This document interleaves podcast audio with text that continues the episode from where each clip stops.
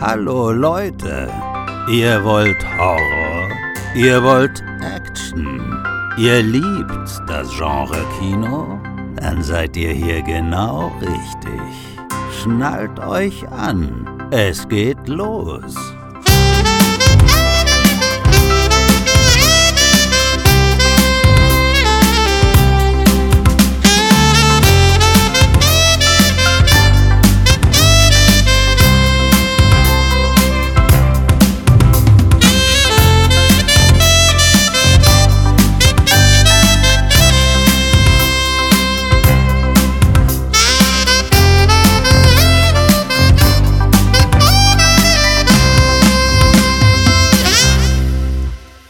Herzlich willkommen zu einer weiteren Ausgabe des Cine Entertainment Talk. Hier ist Florian und heute machen wir einen auf Bad Boys. Denn diesmal plaudern wir über die lässige Actionreihe mit Will Smith und Martin Lawrence in den Hauptrollen. Da ich aber allein nicht böse genug bin, habe ich mir zwei harte Jungs in die Einheit geholt. Es handelt sich einmal um den Podcast Michael Heinecke von den anonymen Streamoholikern. Hallo Michael. Moin, ja, also ich bin äh, ein Drittel des Teams von Das Podcast, die anonymen Streamerholiker und ich freue mich dabei zu sein. Ja, schön, dass wir zusammengekommen sind. Magst du mal kurz dich und dem Podcast an sich noch ein bisschen vorstellen? Deine Liebe zum Film? Warum die anonymen Streamerholiker? Mm, das ergab sich aus der Situation, dass ich mit äh, zwei Damen zusammen schon Interviews geführt habe fürs Radio. Und irgendwann kamen wir dann auf die erstmal fixe Idee, wir machen jetzt mal einen Podcast, so wie viele andere auch, und haben dann halt nach einem Namen gesucht und ja, sind dann halt das Podcast, die anonymen Streamerholiker geworden, haben zu Anfang gerade auch ganz viel über Streaming gesprochen, auch spezielle Themen dann auch, zum Beispiel Zeitschleifenfilme, was mir sehr viel Spaß gemacht hat, oder Guilty Pleasures. Und in letzter Zeit ist es so gewesen, dass ich dann auch ähm, immer mal die Tendenz hatte, auch mal ältere Sachen besprechen zu wollen und habe mir dann auch Leute geholt von außen. Und da haben wir dann zum Beispiel über Zurück in die Zukunft gesprochen mit dem Team von Für eine Handvoll Pop Popcorn, was mir sehr viel Spaß gemacht hat. Es ist wirklich auch eine Leidenschaft von mir, diese Trilogie. Und ja, das ist halt so unser Projekt. Okay, klingt doch interessant. Also Leute, wenn ihr mal ein bisschen Zeit habt, hört doch rein. Ja, zum anderen ist auch wieder unser CET Bad Boy Tom dabei. Ich grüße euch und die eigentliche Frage ist ja, bin ich Luki oder Duki? Denn auf so manchen Teppich habe ich bestimmt auch schon geschissen. Eieiei, du gibst da wieder Gas. Ja, wie geht's meiner Berliner Actionlocke? Oh, äh, wahnsinnig äh, ausnüchternd. Gerade du durftest ja meine schläfrige Fresse schon gerade begutachten. Und ja, viel passiert. Äh, alle davon darf ich hier offiziell, glaube ich, nicht sagen. Aber ähm, ausnüchtern wäre gerade eigentlich schön. Aber natürlich Liebe zwischen uns beiden. Von daher kannst du mich natürlich auch äh, meinen schlaffen Arsch aus dem Bett schleifen. Und ich nehme mit Wonne hier Bad Boys mit euch auf. Und darum lieben wir beide uns auch, ja. Wir können einfach in ein Bett rein, ja. wir zwei sollten generell. Waren wir, ja, wir waren schon zusammen im Urlaub. Also die Liebe wächst, mein Freund. Psst, nicht so laut. Fast. Am Strand waren wir gewesen. Ja, genau. Ja, und ist doch auch schön, so eine richtige Bromance. Ja, jetzt hast du schon eigentlich den Übergang zu meiner Frage geschlagen. Laster. Na, du hast ja anscheinend für Kekse ein Laster. Sonst bei euch beiden als Bad Boys rauchen, saufen, vielleicht Fleisch essen? Mm, also Fleisch essen schon, also nicht immens viel, aber schon. Ansonsten habe ich eigentlich kaum Laster. Also ähm, mancher würde vielleicht sagen, dass mein Laster ist, dass ich teilweise sehr, sehr viel über Filme und Serien spreche und dass ich eine extreme Affinität für deutsche Synchronisation habe, was ich auch immer mal versuche, auch ein bisschen raushängen zu lassen, weil das ist so mein Steckenpferd, in, mit dem ich mich auch während der Corona-Zeit zwei Jahre sehr intensiv befasst habe, viele Videos zugesehen habe und ich bin da richtig begeistert von. So wie andere von Stallone und anderen reden, äh, rede ich total gern über deutsche Synchro und habe da einfach einen riesen Respekt vor. Das wird witzig.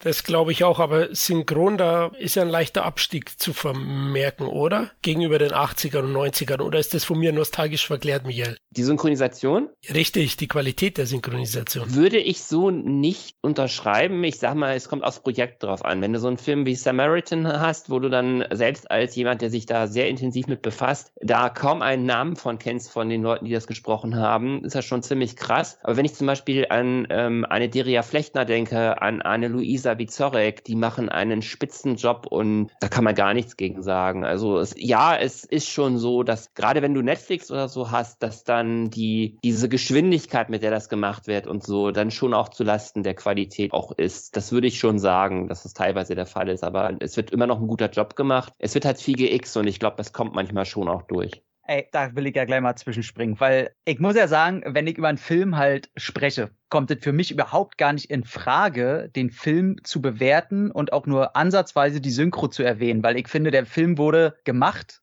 ohne eine Synchro. Es gibt eine Originalspur und alles, was danach noch zusätzlich hingebogen wird, hat nichts mehr mit dem Film zu tun. Also ich bin zum Beispiel jemand, deswegen meinte ich, wird sehr lustig. Äh, ich hasse das, wenn Leute Synchros erwähnen, weil ich sage, das hat nichts mit dem Film zu tun. Der Film wurde original auf Englisch in seiner Originalsprache gedreht. Was hat die Synchro mit irgendwas damit zu tun, was dieses filmische Werk mir jetzt gibt oder was der Regisseur wollte? Der kann ja nichts dafür, dass irgendwo in fucking Deutschland am Arsch der Heide irgendeiner äh, eine andere Tonspur raufknallt. Deswegen bin ich immer, was Wertungen angeht, also ich gucke auch. Spätestens nach dem ersten Schauen, gucke ich nur noch im Original. Mir würde es im Traum nicht einfallen, mit einem Film mit Synchro denn nochmal zu gucken. Das liegt bloß halt daran, dass ich beim ersten Mal gucken wirklich jedes einzelne Wort hundertprozentig da verstehen will. Deswegen ab dem zweiten Moment im Original. Deswegen äh, finde ich das total krass. Das halt ja schon bei, du warst ja schon bei Action Cult mit Bad Boys, dass ja. du da ähm, in deine Wertung so viel mit der Synchro gearbeitet hast. Und ich dachte mir halt die ganze Zeit, was hat denn die Synchro mit dem Film zu tun? Weil für mich ist es so, als würdest du sagen, okay, du stehst jetzt auf auf irgendeinen Maler und mhm. du magst aber die Bilder erst, wenn da irgendein heutiger Graffiti-Heini nochmal mit seinen Sprühdosen rübergegangen ist. Kann ich dir sagen. Ähm, ja. Es ist einfach das Zusammenspiel von allem. Das habe ich ja auch gesagt bei Action Cult. Die Action, die Effekte und so weiter und auch diese, diese Traumsynchro. Das passt alles einfach super zusammen. Es ist so alles so eine, eine schöne Torte für mich. Es geht ja auch darum, welchen Unterhaltungswert bietet mir der Film. Und da würde ich schon sagen, äh, da ist die Synchro einfach eine wichtige Sache. Ich schaue einfach nicht gerne Original. Ich habe das ab und zu mal versucht, bin halt auch so aufgewachsen. Ja, das bin ich auch. Also das ist ohne Frage. Meine Eltern auch immer auf Deutsch geguckt und alles. Mhm. Aber ab dem Moment, wo ich halt äh, Englisch konnte, war das für mich immer so, als wenn die Synchro halt mir Teile von der Originalessenz des Films klaut. Weil okay. ich meine, die Stimme, die Synchros, äh, ich meine, die Originalschauspieler, die, die schauspielen ja auch mit der Stimme. Ja. Und jedes Mal, wenn ich höre, dass da äh, die Synchro, die ja zwangsläufig die Stimme auch anders anlegen muss, egal wie perfekt sie ist. Das nimmt mir einfach Teile vom Original. Und für mich sind Synchrostimmen, fühlen sich für mich immer an wie Diebe die mir die Essenz okay. des Originals klauen. Ja, ich hatte ja vor, vorher mit Florian gesprochen, ob, ich das, ob es okay ist, dass ich da so ein bisschen mit reingehe. Aber ist ja auch nicht schlimm, ne? Der eine mag das, der andere mag das. Äh. Ach, das überhaupt nicht. Und Florian ist bestimmt viel zu lieb. Der hat dir gesagt wieder, ist völlig okay, ne, Florian? Ja, natürlich, klar, weil eine, Syn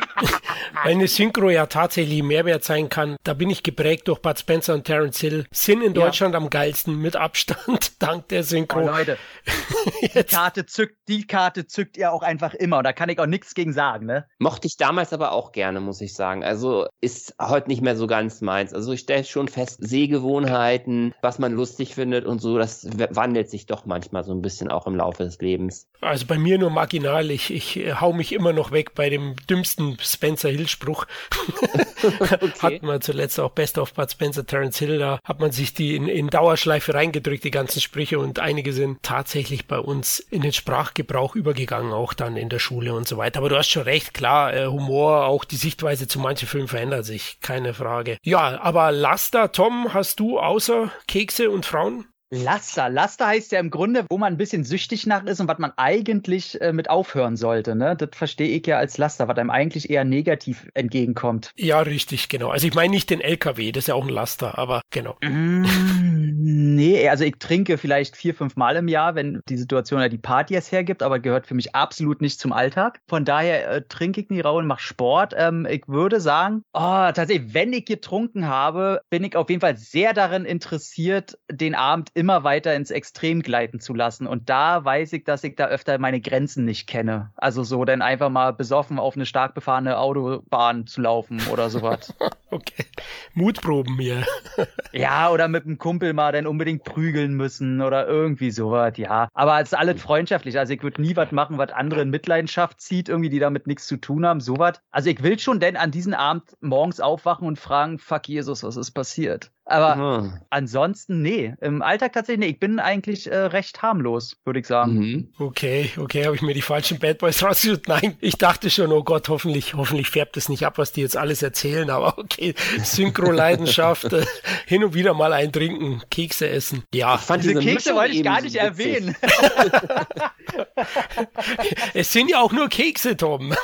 ja, ja, sind ja, ja, sind auch von, von äh, wie heißt sie, Balsen oder so, ja. ja, Ja, ja. äh, genau. Natürlich. Aber Kekse und Frauen fand ich eine witzige Kombination jetzt einfach irgendwie auch Ah, ja, gehört, gehört auf jeden Fall äh, zusammen. zusammen. Komischerweise, ja, äh, stimmt. Ich habe nie ohne Frauen bisher äh, Kekse von Balsen gegessen. Ich komme aus der Keksnummer nicht mehr raus. Irgendwie stelle ich mir dir jetzt vor als Krümelmonster, so mit diesen großen Kekse. Ey, ohne Scheiß. Ich habe nachdem, äh, ich habe das erste Mal Predator geguckt, sag mal, nachdem ich äh, Balsenkekse gegessen habe. Ey, und ohne Scheiß, das ist ja der Horror. Das ist ja, ich, ich saß die ganze Zeit da und ich finde den Film ja sonst immer 10 von 10, ne? Also Predator ist halt ein Heiligtum. Und ich saß halt da, meine Dame hat sich drauf konzentriert, die den ja super toll fand. Und ich saß nur da und habe mich die ganze Zeit gefragt, ob der Film schon immer so geschnitten war und diese Szenen, ob ich die überhaupt kenne. es war einfach so, es war einfach so ein weirdes Erlebnis. Und äh, jetzt muss ich den nochmal gucken, um den in meinem Hirn wieder äh, gerade zu rücken. Das war komisch mit Ja, ich mag eher den guck. zweiten Teil bei Predator. Also diese Großstadt-Action, das spricht mich mehr an als diese Dschungel-Action. Beide geil. Also ich würde wertungsmäßig verhalte ich die auf einer Stufe. Okay. Ja, ich mag, mag eins ein bisschen lieber allein aufgrund der Teamdynamik hier. Also von, von der Gruppe, die finde ich die einzelnen Charaktere nochmal geiler. Aber ich mag auch zwei. Also zwei ist bei mir auch ein 9 von 10 Film. Also Ich habe da sogar neulich, ich weiß nicht mehr genau, wo ich das mitbekommen hatte, ähm, da hat sogar jemand irgendwie die Theorie aufgestellt, dass der Charakter aus Predator äh, mit dem aus äh, Lethal Weapon zusammenhängt. Das fand ich ganz, ganz witzig, auch wie es erklärt wurde. Okay, ich finde das ja generell immer interessant. Also wir kennen ja den einen oder anderen Regisseur, der auch schon in den Staaten tätig war und so. Und da haben wir auch mal so off-topic besprochen, ja, die Theorie die und die. Sie sagen dann wortwörtlich, äh, Florian, nee, da habe ich mir überhaupt keine Gedanken gemacht. Da wird immer so viel hineininterpretiert. Ja, ja, ja, Das ist teilweise einfach nur der Zeit geschuldet, manche Dinge. Und da wird immer so viel äh, draus gemacht. Aber ist ja auch gut so, sagt er, weil da wird über die Filme gesprochen. Es hat mich gerettet in meinem Abschlussfilm an der Schule. Da gibt es eine Szene, wo der Ehemann zu seiner Frau zurückkommt und dann gab es einen Streit und so. Und er hat äh, vom Einkauf hat er halt Butter mitgebracht, ne? Und ich habe mir null was bei gedacht, weil das Einzige, was halt vor Ort in dem Kühlschrank noch lag, war fucking Salami und Butter. So. Und er hat halt fucking Butter in der Szene denn in der Hand. Und der Dozent, den ich hatte, der mit in dem Gremium war, der meinen Film da beurteilt hat, der sagt, ja, du interpretierst da ja ganz subtil herein, dass er sich nicht die Butter vom Brot nehmen lässt. Und ich denk mir nur, Alter, halt die Fresse, ey, halt einfach deine Fresse. Das hat einen Scheiß mit irgendwas zu tun, aber wenn es für eine bessere Note gütig ist, na dann natürlich lässt er sich nicht die Butter vom Brot nehmen. Alter Schwede. Sehr geil. Aber es gibt natürlich Regisseure, total verkopfte auch, die sich viel, viel Gedanken machen. Das gibt's natürlich auch. Also möchte ich jetzt nicht verheimlichen. Ja, gut, dann lasst uns loslegen mit der Bad Boys Reihe. Michael, wie bist du das erste Mal mit Bad Boys in Berührung gekommen? Kino? Bad Boys, also ich bin ja 75er Baujahr und Bad Boys ist tatsächlich einer der drei, vier Actionfilme, die ich wirklich im Kino dann auch endlich mal sehen durfte. Mein erster müsste irgendwie so diese Weapon 3 oder so gewesen sein. Dann kam, glaube ich, Speed auf jeden Fall. Und äh, ja, wie gesagt, Bad Boys. Und seitdem begleitet mich dieser Film auch immer wieder. Und ich hole den immer wieder gerne raus, weil es ist irgendwie, ich glaube, ich würde ihn so als so eine Art Feel-Good-Movie fast sehen. Interessant. Also man kann, man kann wirklich schlechter mit dem Action-Genre in Berührung kommen als mit den drei Titeln, ne? Ja, wobei Teil 2, also der erste ist schon, ist schon ziemlich geil, gerade wenn man auch sich anguckt, unter welchen Bedingungen der gedreht wurde, das Budget sich anguckt und so weiter, dann finde ich schon, dass der erste Teil schon sehr, sehr geil ist und das ein wirklich gutes Beispiel für einen Film ist, wo viel improvisiert worden musste, wo viel Ärger mit Sicherheit auch war, gerade was Michael Bay auch selbst darüber im Audiokommentar erzählt, über die ganze Arbeit, aber am Ende ein Produkt rausgekommen ist, was einfach Bock macht, was einfach von Anfang bis Ende unterhält, wo es eigentlich keine Längen gibt und das hast du heute gar nicht mehr so oft, finde ich, in diesem Genre. Tom, wie siehst du das und wie bist du in Berührung gekommen? DVD wahrscheinlich. Ich bin ja 86er Bauer. Das heißt, äh, als der Film rauskam, durfte ich mich glücklich schätzen, dass das noch in der Zeit war, wo einem null bekannt war über die Produktionsumstände. Das heißt, da kommt mhm. ein Film äh, in die Videothek für mich noch. Das heißt, oh, da, da gibt es sehr viele Kopien von. Das heißt, es ist einer der neuen großen Filme. Mehr wusste man ja nicht. Zum Glück damals alle Videothekare gekannt. Das heißt, äh, auch dem kleinen zehnjährigen äh, Tom wurden die 18er Kassetten einfach mitgegeben, weil die wussten ja, ja, der guckte zu Hause eh mit seinem Vater und den kennen wir auch alle super. Und mehr war das ja nicht. Also ich finde es schön, dass das halt zu diesem Gross von Filmen zählt. Die hat man sich angeguckt und man wusste nicht, hatte der wenig Budget, ist jetzt da irgendwer mhm. dabei oder ist da irgendwas, den hat man sich angeguckt, wusste das jetzt das nächste große Ding. Ja, und dann kam aber zwei, zwei Tage später auch schon der nächste Actionfilm. Aber weil man noch so ein junge Türen hatte, hat der sich gut eingebrannt und auf einmal waren bestimmte Namen äh, für mich auf dem auf dem Tablett, die ich mir merken konnte. Und bei mir war das nicht Martin Lawrence und auch nicht ein Will Smith. Für mich war das auf jeden Fall äh, Jackie Cairo, wo ich danach, ja. ich habe den Typ mir sehen äh, als, als kleines Kind und für mich war der so, so eine große Anti-Figur. Ich war damals auch schon gleichzeitig Comic-Fan und Videospiel-Fan und so. Der war auf einer Stufe auf einmal für mich wie so ein Joker für Batman oder so. Der hatte so eine Präsenz. Ich dachte, oh, was ein geiler Typ. Und äh, hab mir dann auf jeden Fall, also da muss ich auch sagen, sehr intensiv gespielt, aber um nicht gleich zu einem äh, Review zu kommen, sondern einfach den Ersteindruck, war einer der großen Filme der 90er, wo man sagt, äh, der ist mhm. so bei diesen äh, 10 bis 15 Actionfilmen dabei, die man irgendwie schon erwähnt, die so stilprägend, ja, würde ich vielleicht mich ein bisschen streiten. Ich würde einfach sagen, äh, den Zeitgeist sehr gut präsentierend. Und mhm. den nennt man halt in einer Spur mit sowas wie Speed, The Rock, Con Air, sowas die Richtung gefährliche Brandung, wo ich dann sage, äh, bei den ganz Großen spielt er für mich nicht mit, aber er hängt sich mhm. schon ganz schön äh, knapp an deren Ärsche. Also Speed auf jeden Fall, hier so Rock Con Air, so die Liga würde ich auch so sehen. Das ist auch so das, was gerade wenn wir ähm, Also damals, damals, ich habe mittlerweile, ne? mittlerweile einen anderen Eindruck von diesem Film, aber damals war mhm. das auf jeden Fall das. Ja, ich habe den im Kino gesehen damals auch, bin großer Fan der Hip-Hop-Kultur und Rap-Fan gewesen damals. Dadurch bin ich aufgrund des Soundtracks auf dem Film besonders heiß gewesen. Die Leute dahinter und davor waren ja noch nicht so große Stars. Weder Will Smith noch Martin Lawrence haben Kinotickets automatisch verkauft und Michael Bay hat hier seinen Debütfilm abgeliefert. Also äh, später ja. waren das natürlich alles große Nummern in der Branche. Ich bin tatsächlich da bei Tom. Im ersten Eindruck, es war damals so, ich fand den schon geil. Früher hat man gesagt, der ist geil, Mann. Leih dir den mal ja. aus. Ich habe zu der Zeit auch in der Videothek gejobbt und so und dann habe ich dann auch immer wieder mal empfohlen, wenn einer sagte, die zwei stahlharten Profis, Lifo der ist geil. Nimm dir Bad Boys, hol dir harte Jungs, hieß er ja noch in Deutschland, hol dir harte Jungs. Das wusste ich ja gar nicht. Du hast in der Videothek gearbeitet? Gejobbt, ja, gejobbt, ja, zu der Zeit. Und Geil. ja, danke. War cool, haben aber auch viel erlebt, aber da machen wir mal einen Podcast um äh, Behind the Scenes Videothek, da gab es schon oh, ja. Geschichten. Äh, sehr, sehr gerne über das Klientel Film Fan, wo wir auch gleich Filmbörsen mit reinnehmen können. Ja, genau. Also wie es wirklich ist, ja. in einer Videothek zu arbeiten, sozusagen. Sozusagen, ja, dahinter, also was man da so erlebt hat. Ja, auf jeden Fall geiler Film. Äh, ich würde ihn nicht einmal auf eine Stufe mit Speeds stellen. Für mich ist er stylisch, ja. Michael Bay liefert gut ab, aber Tony Scott hat das davor schon gemacht in, de, in der Richtung, finde ich. Mhm. Ja. Stylisch, Hochglanz-Action. Deswegen für mich kein Unikum oder kein Meilenstein in der Hinsicht. Jerry Bruckheimer ist ja scharf auf das als Produzent gewesen, hatte vorher Tony Scott gehabt und ist dann in Richtung Michael Bay gegangen, der wirklich gute Filme abgeliefert hat. The Rock ist für mich, glaube ich, sein bester. Bin aber auch ein Riesenfan von Armageddon zum Beispiel. Geiles yes. Ding, auf jeden Fall. Also dafür muss man eine Lanze brechen. Und wenn ich ganz kurz unterbrechen darf, wir hatten ein Guilty Pleasures Thema ja auch bei uns im Podcast und ich habe diesen Film bis aufs Blut verteidigt. Also äh, Armageddon ist schon, es ist schon so ein 10 von 10 Film. Der mag seine Schwächen haben, der ist teilweise vielleicht wirklich ein bisschen dumm und so, aber. Nein, ein, ein Armageddon hat keine Schwächen. Okay, okay, einigen wir uns darauf. es ist das jüngste Gericht sozusagen. In ähm, ja, aber ich finde schon, da kommen wir gleich zu Michael Bay, Tony Scott ist schon besser als Michael Bay, ja. Also in, in der Gesamtsicht ist das mein uh. Eindruck. Wobei mir die Filme von, von Michael Bay, gerade wenn es um die ersten drei Filme geht, besser gefallen. Wow. Also, ja, würde ich schon sagen, ja, besser. True Romance, Last Boy Scout. Uh. True Romance äh, Crimson ich Tide. vor Ewigkeiten mal gesehen. Äh, Crimson Tide habe ich lange nicht gesehen. Von Tony Scott mag ich auf jeden Fall ähm, Beverly Hills Cop 2. Den mag ich sehr gerne. Große Leidenschaft. Und ach, Top Gun. Der ist ja auch. Äh, der ist auch nicht äh, schlecht, ja. Oder bekannt, sagen wir mal.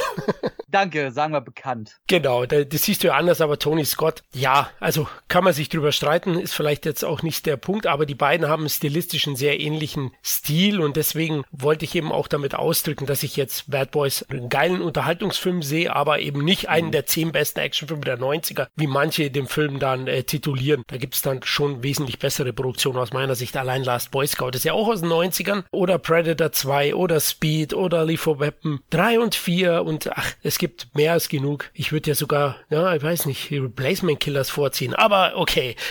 Oh, oh, Jetzt wird hier reingehauen, ja. Mann, Till Schweiger als Bösewicht, da kann keiner mithalten. Ähm. Danny Trejo. ja, genau, genau. Ja, sind wir bei Desperado, auch aus den 90ern. Ja, gibt schon geile Filme, aber ich will ihn ja nicht kleinreden. Also der, der macht schon unglaublich Spaß und war damals ein geiler Film, den ich mir auch gekauft habe dann auf VHS. Da gab es noch keine DVD, da habe ich dem Videothekar gesagt, ja du, du hast ja so viele, du hast hier 10, 20 Stück, also den Besitzer und hab mir dann mhm. einen da abgeluchst nach zwei Wochen, weil da war ja die Menge schon verliehen und dann habe ich den für 20 D-Mark, weiß ich noch damals, gekauft. Boah, also ich bin ja kein, kein Hip-Hop-Fan, aber ähm, den Score, den finde ich affengeil. Der ist ja von Mark Mancina, der hat ja auch Speed gemacht oder Fair Game auch, den ich auch sehr schätze. Und man merkt wirklich, dass der, dass der weiß, was er tut. Der kommt ja auch aus einer Branche, also er hat ja zum Beispiel auch mit Hans Zimmer zusammengearbeitet an Tage des Donners und True Romance. Und es ist einer der geilsten Action-Scores, oder? Ja, absolut. Jetzt sind wir schon wieder bei Tony Scott. Vorsicht.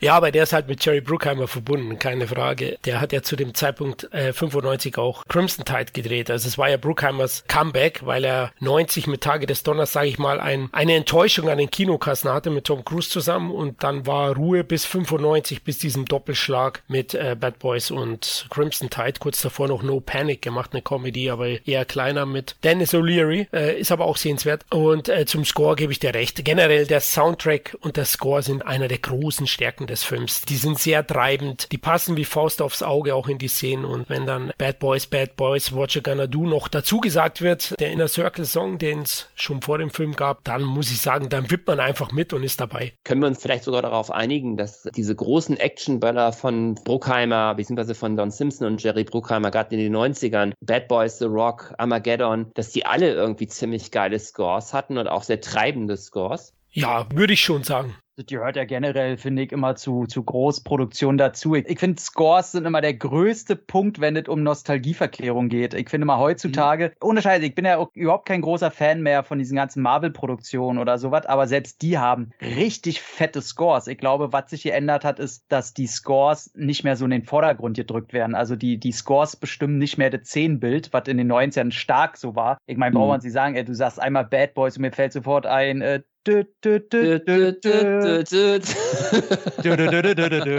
das ist halt mega geil. Wobei ich auch sagen muss, also der, der Komponist, wie faul war dieser kleine Bastard eigentlich? Also, wenn du dir Speed anguckst, das ist ja einfach der Score von Bad Boys. Das ist ja doch schlimmer als Hans Zimmer, der sich selber immer kopiert. Also, du willst sagen, es hat eine leichte Ähnlichkeit. Eine Le ja, eine ganz leichte Ähnlichkeit hat es schon. ist einfach, also mir, ist, ey, eine, mir ist es nicht negativ aufgefallen, aber ähm, das kann schon sein. Ich habe nicht, hab nicht gesagt, dass es negativ ist. Der Score bleibt ja geil. Ja. Aber nee, ich finde, also selbst heute, ich bin ja, ich hasse ja zum Beispiel die Transformers-Filme, aber die haben auch ein 10 von 10 Score. Du hast diese ganzen großen Sachen, aber ich glaube, dadurch, dass generell an Actionfilme heutzutage eher nur, ja, ist halt nicht das Zeitalter des Actionfilms. Äh, wir haben nicht das Glück, dass so viel äh, gute handgemachte Actionfilme wie in den 90ern eben noch rauskommt. Und ich glaube, dadurch fällt es einfach weniger auf. Aber selbst wenn ja. du dich mal auf den Score von einem John Wick oder so konzentrierst, dann ist der Score auch absolute Bombe. Aber die äh, arbeiten anders damit. Damals war der Score noch genauso groß im Grunde wie der Hauptdarsteller, den du auf der Mattscheibe siehst. Das hat sich ein bisschen geändert, finde ich. Wahrscheinlich, weil sie auch nicht mehr so die Zeit haben, äh, sich so intensiv mit einem einzelnen Score auseinanderzusetzen. Oder die mhm. nicht mehr so ein Vertrauen vielleicht in das Ganze haben. Aber ich würde nicht sagen, dass die in den 90ern insgesamt besser waren. Du hast nur die Was? Filme, die, die eher so eine, so eine Scores verdient haben, mehr insgesamt mhm. gehabt.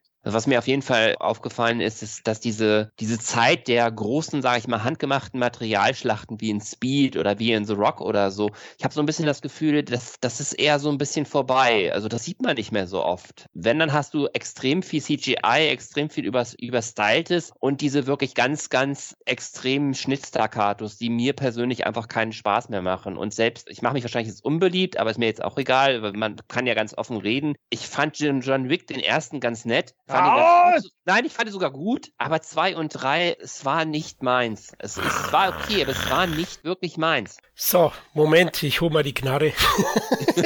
ich, ich, ich hol meinen Hund. ja, genau. Ich sag nur Eier. ja, heute gibt's Eier zum Frühstück. ja, genau. Okay, ich finde, also klar, ich meine, der Zeitgeist spricht ja für sich, ne? auch in der Zeit, wo Bad Boys rausgekommen ist. Das waren halt das letzte Jahrzehnt, wo äh, CGI einfach noch nicht möglich war, noch nicht erfunden wurde. Und na klar, um Geld zu sparen und so weiter, wurde alles auf CGI gesetzt. Ich finde allerdings, wie seit dem ersten Kinofilm irgendwie 1800, was war das, 86 oder was? Um den Dreh, ich, ich war damals dabei, ja, stimmt. Ja, hast dich gut gehalten, aber hätte ich jetzt auch, hätte ich jetzt auch geraten, weil er sagt. Aber äh, damals noch in den Nickelodeons, aber selbst da gab es ja schon eine Wellenbewegung und die gibt es immer noch. Und jetzt äh, vor allem ausgelöst durch Top Gun, aber auch so mit Budgettitel wie eben John Wick, kommt diese ganze Handgemachte wieder. Mhm. Und ich glaube, dass wir auf dem besten Weg da sind, dass da in den nächsten zehn Jahren so ein bisschen mehr und mehr alles Hand in Hand geht und man wieder zu Handgemachtem zurückkommt. Weil jetzt haben sie ja gesehen, endlich, es geht ja doch mhm. äh, mit wenig CGI-Einsatz und das hört man ja auch selbst in Steven Spielberg hat sich ja zu dem ganzen Thema ausgelassen. Und finde ich sehr, sehr gut. Aber du hast natürlich recht, ist klar. Jetzt hatten wir erstmal 20 Jahre CGI-Soße ausprobieren, gucken, wie mhm. wir das an den Peak bringen wollen, wo wir ja jetzt sind. Und äh, ja, jetzt wird die Wellenbewegung wieder zurückgehen und wir sehen handgemachtet. Aber ist natürlich die 90er, da bin ich immer vorsichtig, weil man ist da aufgewachsen. Das war das, das große Kinojahr, wo mhm. sich auch die Zielgruppe geändert hat zu jüngeren Menschen. Somit, dass wir quasi das, ja, wir waren halt die beste Zielgruppe und haben es natürlich aufgesogen wie die beste Droge. Da bin ich immer so ein bisschen vorsichtig mit Komplimenten zu diesem Jahrzehnt äh, um mich zu werfen, weil ich mir denke, ja, ja, Nostalgiebrille, Tom, halt mhm. mal auf das Maul. Ich wette es auch, alle, jedes andere Jahrzehnt ist halt genauso geil geil wegen anderen Sachen. Also, also ich, ich würde sagen, was ich sehr gut an den 90ern finde, vielleicht auch dadurch, dass es noch nicht so ausgeprägt war, ähm, also von, von der Entwicklung, von der technischen Entwicklung her, dass in den 90ern CGI eher so ergänzend eingesetzt wurde. Und heute hat man das Gefühl, das ist so das Allmachtswerkzeug und äh, eben auch oft wirklich sehr billig produziert. Oft denkt man, was, das habt ihr durchgewunken, das kann doch nicht euer verdammter Ernst sein. Ja, aber es ging ja nicht anders. Also, nee, ich äh, meine jetzt heute, ja. heute, so in den letzten Jahren, was da teilweise an Effekten durchgewunken wird bei großen Produktionen, ich finde das ganz, ganz schlimm, ehrlich gesagt. Naja, aber das ist ja nicht äh, Schuld der Filmemacher, sondern eher der Studios, weil es gibt ja. halt zu viele Filme, vor allem durch Streaming-Dienste. Ich finde, der Streaming ist sowieso die Geißel der Menschheit, was Kinounterhaltung angeht. Äh, oder Filmunterhaltung an sich. Ich bin ein ganz großer Streaming-Gegner. und dass es zu wenig Computerfirmen gibt für zu viele Aufträge und dadurch äh, müssen die durchgewunken werden. Die, die können gar nicht anders. Die haben ihre festen festen Deadlines und dafür kann weder der Regisseur, im Grunde nicht mal das Produzentenstudio äh, und die CGI-Firmen schon gar nicht. Damals gab es das ja nicht, weil viel mehr noch mit Hand gemacht wurden. Die äh, Firmen haben ausgereicht und ab dem Moment, wo Netflix an den Start ging, hieß es auf einmal, ey, wir haben hier 100 neue Filme in der Produktion. Ja, toll, wir haben aber weiterhin nur drei Studios für euch. Ja, dann müsst ihr hm. an allen Filmen gleichzeitig arbeiten und so sehen ja die Filme denn aus. Dass es natürlich besser geht, beweist ja James Cameron, der sich Zeit lässt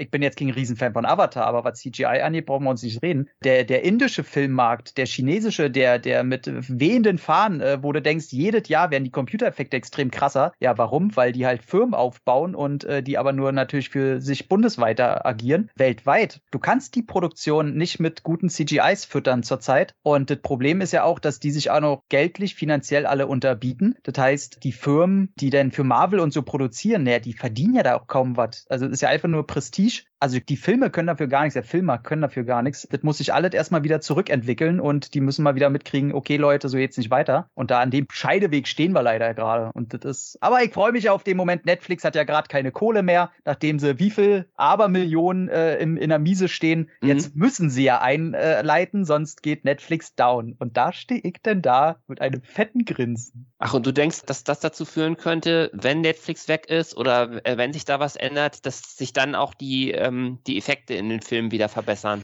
Ähm, naja, also auf jeden Fall ist es ja so, dass jetzt, äh, also Netflix wird überleben und so war natürlich alles überspitzt, aber Netflix hat ja jetzt schon zusammen auch mit Disney, die sind ja nicht anders, die haben nur das Glück, ihre eigene Effektschmiede da zu haben, wo alles ein bisschen besser funktionieren kann. Aber äh, die produzieren ja jetzt sehr viel weniger. Da haben sie jetzt schon angekündigt. Die haben jetzt ihren Peak erreicht. Diese Multimillionen-Dollar-Filme für nichts werden nicht mehr produziert. Es werden generell weniger Filme produziert. Und das macht ja Disney auch. Die wollen ja jetzt viel weniger Marvel-Serien. Die haben ihren Avengers-Film jetzt auf zwei Jahre Jahre nach hinten verschoben, ihre ganzen Projekte nach hinten verschoben, viel weniger Marvel und Star Wars Serien werden produziert, damit die eben die Zeit der, der CGI-Firmen unter anderem auch haben und die auch von der äh, Mannzahl auch wirklich ransetzen können und von der Zeit her. Deswegen, also du bist jetzt komplett am Anfang des Umbruches, was das mhm. Umdenken angeht, dass wir nicht einfach tausend Filme produzieren können, weil da die Mittel gar nicht denn für da sind. Deswegen, da wird zum Glück ein Ausatmen stattfinden, was halt in den 90ern, um mal wieder zu Bad Boys zu kommen, gar nicht nötig war, weil es den Markt so nicht gab. Wobei da auch CGIs drin sind. Also mir ist es gestern bei der Wiedersichtung tatsächlich aufgefallen, dass im Showdown da doch die ein oder andere Explosion auch ähm, oder die Flammen verständlicherweise aus dem Computer kommen. Aber es wurde halt ergänzend benutzt, nicht so als Allmachtswerkzeug. Ja. Heute werden ja teilweise sogar Schießereien am Computer gemacht. Was ist das für ein Scheiß? Also äh, unschön finde ich das. Naja, was heißt denn auch? Also ich sag mal zu 75 Prozent. Bei den Guten siehst du das halt nur nicht. Also das ist ja, ich meine, wir haben ja hier auch in Berlin haben wir ja die Firmen zum Beispiel, die, äh, ich glaube, die Raucheffekte für die Marvel-Filme produzieren. Also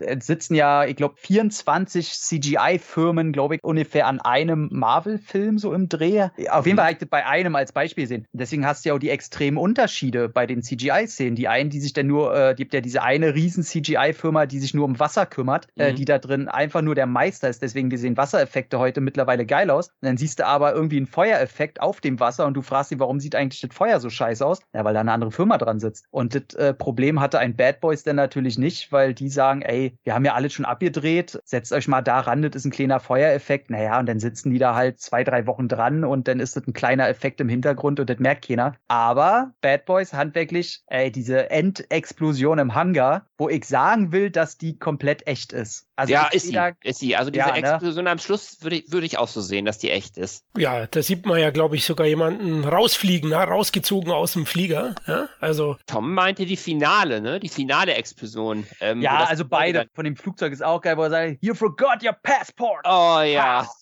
die Szene liebe ich auch. Du hast deine Bordkarte Geil. vergessen. Genau. Schon haben wir beide Synchronisationen, äh, die Synchro auch drin. Nee, genau. Und die Endexplosion, ja, am Ende vom kompletten Hangar, da hast du schon recht, da äh, lässt der Film auch richtig krachen und ähm, man sieht ihm sein Budget, sein relativ schmales Budget eigentlich gar nicht an. Denn ursprünglich waren angeblich nur 9 Millionen Dollar laut Michael Bay ja. geplant oder zur Verfügung gestellt. Dann hat er ein paar Dailies Columbia geschickt, die waren dann begeistert, haben mal wieder zwei Millionen springen lassen. Dann hat Bay ein bisschen selbst was von seinem Geld geopfert, aller George Lucas. Der Porsche, den Will Smith fährt, ist seiner zum Beispiel. Mhm. Ja. Oder auch die 25.000 Dollar für die Hangar-Szene innen hat er ja selber bezahlt. Ja. Die Bordkarte-Szene, die, ja, äh, genau. die, die wir gerade erwähnt haben, das ist eine ganz interessante Geschichte. Michael Bay hat zu dem Zeitpunkt nämlich schon ziemlich die Schnauze voll gehabt von der Produktion Situation und wie mit ihm umgegangen wurde. Und er hat dann gesagt, ey, ich zahle das jetzt selber. Dann sagten die es, nee, das, das geht nicht. Dann hat er dann irgendwann gesagt, von wegen, Leute, ich habe meinen verfickten Flieger schon gebucht. Entweder ihr nehmt jetzt mein verdammtes Geld oder ich bin weg. Und hat sich dann, dann auch durchgesetzt. Und man hat manchmal das Gefühl, wenn man so seine letzten Filme sich so anguckt und was er sich so leistet und soll ja auch nicht gerade der tollste Menschenfreund sein, dass er das so ein bisschen so auslebt, was er da bei dieser Produktion erlebt hat.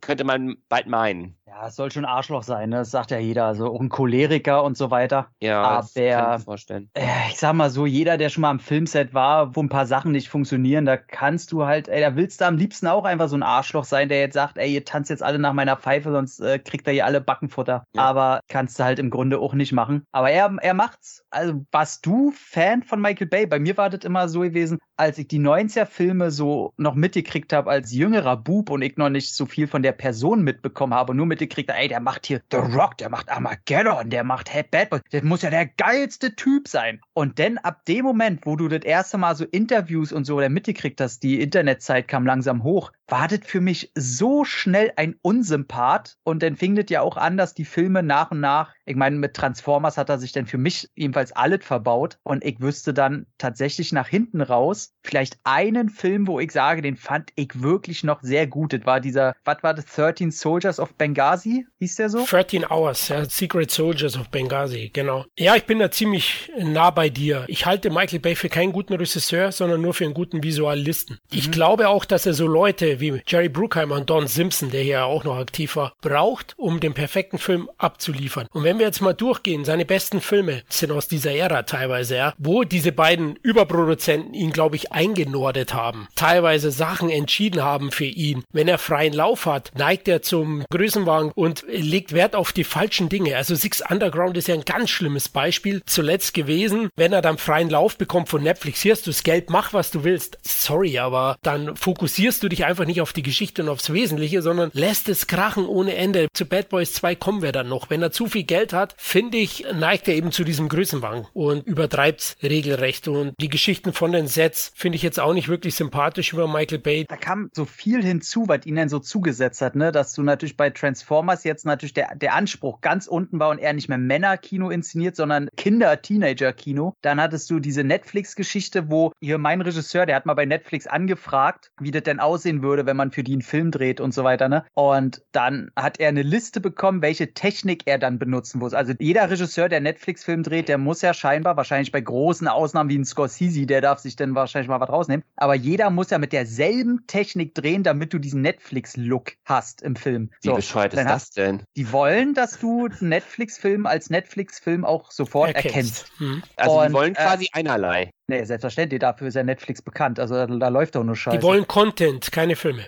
So sieht's aus. Die ja. wollen nur Content, das darf man nicht vergessen. Also da ist unter zehn Filmen natürlich mal ein gut dabei, aber ansonsten mhm. wollen die nur, ich finde, Netflix ist das RTL 2 unter den Streamingdiensten, also ganz ehrlich. da gibt's halt nur Dreck. Ähm, ja, aber das, Serien, äh, finde ich, haben sie einige gute dabei. Ja, da kann ich nicht zu, oder will ich mir nicht rausnehmen, weil ich gucke äh, fast keine Serien. Haus des aber, Geldes zum Beispiel, sag ich mal. Ach, ich nach zehn Minuten ausgemacht. Aber okay.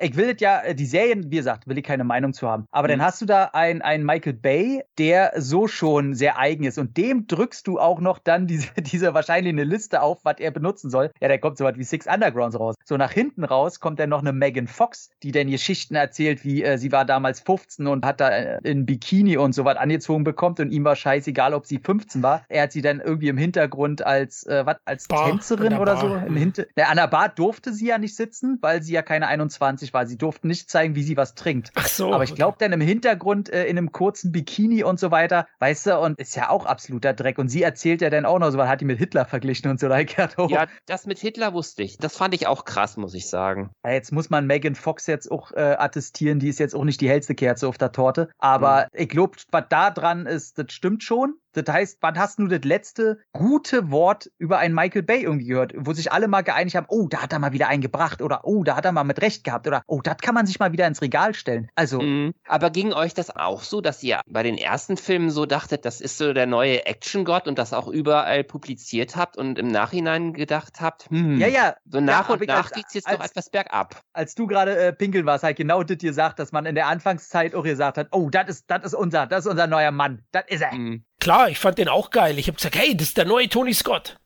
Mhm. Aber dann mit den zukünftigen Filmen und den Transformers-Filmen, den ersten fand ich noch okay, hat er mich am Ende verloren. Ja, mit dieser Reihe auch Pain and Gain fand ich von der Besetzung her super interessant, den Film selbst nicht gut. Wo ihr gerade ja, ja. von äh, Simpson Bruckheimer gesprochen habt, was mir ähm, gerade bei den neueren Filmen immer mehr aufgefallen ist, also Simpson lebt ja jetzt schon seit 95 nicht mehr, der hat ja das mit dem Sex Rock and Roll da ein bisschen zu wörtlich genommen, was ich sehr ehrenvoll finde. Ich weiß nicht, ob das eine rechte Sache ist. Dass er das gemacht hat, oder? nee, nee, nee, nee, nee, nee. Also. Dass, dass er immer noch als Produzent bei dem neuen Bad Boys erwähnt wird und dass er auch immer mal wieder so ein Dedicated bekommen hat. Also ich finde das sehr ehrenvoll ihm gegenüber.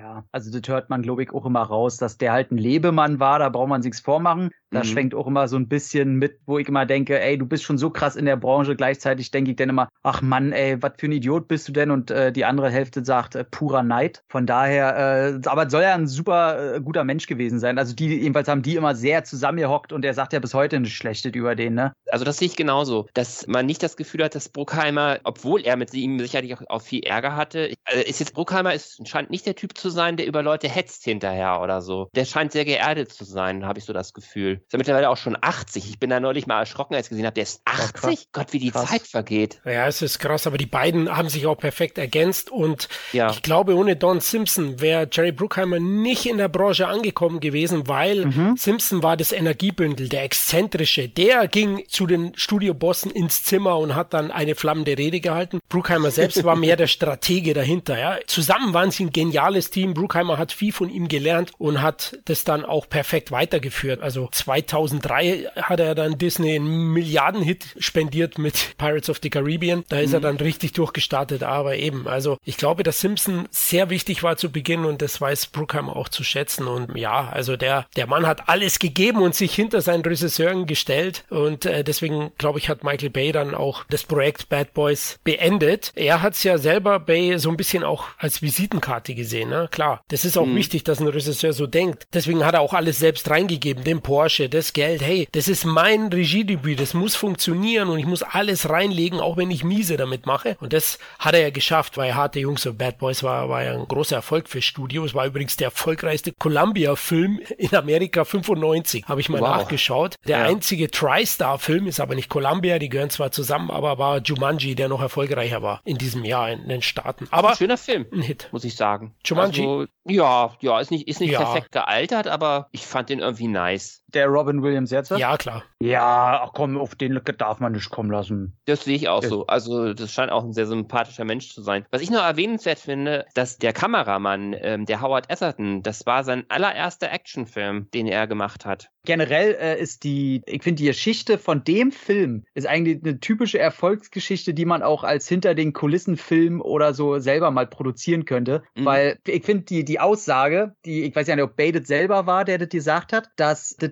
eigentlich der weißeste Film ist mit einem Film mit Schwarzen, den man sich vorstellen kann. Weil ich meine, der Film wurde eigentlich konzipiert ein Jahrzehnt davor für eine Action-Komödie mit mhm. Dana Carvey und John Lovitz, Alter. Also ja. ganz ehrlich, weiter entfernt kann man sich ja nicht. Und dann hat Carvey hat doch so äh, mega Schiss gehabt vor Don Simpson, ne? Richtig und hat gesagt, nee, dann will er das nicht mehr machen, weil er vor der, der Arbeitsweise von Don Simpson halt äh, einfach zu viel Angst oder ängstlichen Respekt hatte und ist dann abgestiegen. Deswegen blieb das Ding ja Ewigkeiten im, im Giftschrank, bis es, glaube ich, für drei Millionen dann aufgekauft wurde und eigentlich Wesley Snipes und Eddie Murphy das machen sollten. Und das hat dann ewig auch schon wieder nicht funktioniert. Dann sollte das ja hier Ding, ah, Senior Hall sollte jetzt erst mit Martin Lawrence das Ding machen. Und bis sich auch mal die Leute reingesetzt haben, weil alle haben gemerkt, ey, alle, die wir hier diesen Film produzieren, als noch kein äh, Darsteller außer Martin Lawrence da war, sind alle weiß. Und das merkt man diesem Drehbuch halt an. Da soll wohl jeder Dialog, soll man gemerkt haben, dass der von Weißen geschrieben wurde, wie Schwarze nie sagen würden. Ey, ich will dieses Drehbuch ums Verrecken lesen. Und deswegen, das war ja auch der Grund, als dann Michael Bay hinzukam, der gesagt hat, nee, komm, äh, Senior Hall, alles Quatsch hier, ich habe ein paar Szenen aus Bel Air gesehen und der Will Smith, der kann schauspielerisch richtig was reißen. Äh, mhm. Lass uns den mal nehmen. Und deswegen hat er den beiden ja auch erlaubt, dass die jede Szene improvisieren dürfen, wenn sie wollen. Gerade du das mit dem Drehbuch ansprichst, ne, mit den Dialogen. Es gibt eine Szene, ich liebe sie total mit dem Captain, wo er dann sagt von wegen, Leute, der Typ, der wusste, was er tat. Und der hat uns mächtig abgefuckt. Du weißt genau, dieser Büromensch, der würde niemals so reden. Er macht jetzt gerade voll auf Bad Boys und so wunderbar drüber. Also ich mag das total gerne.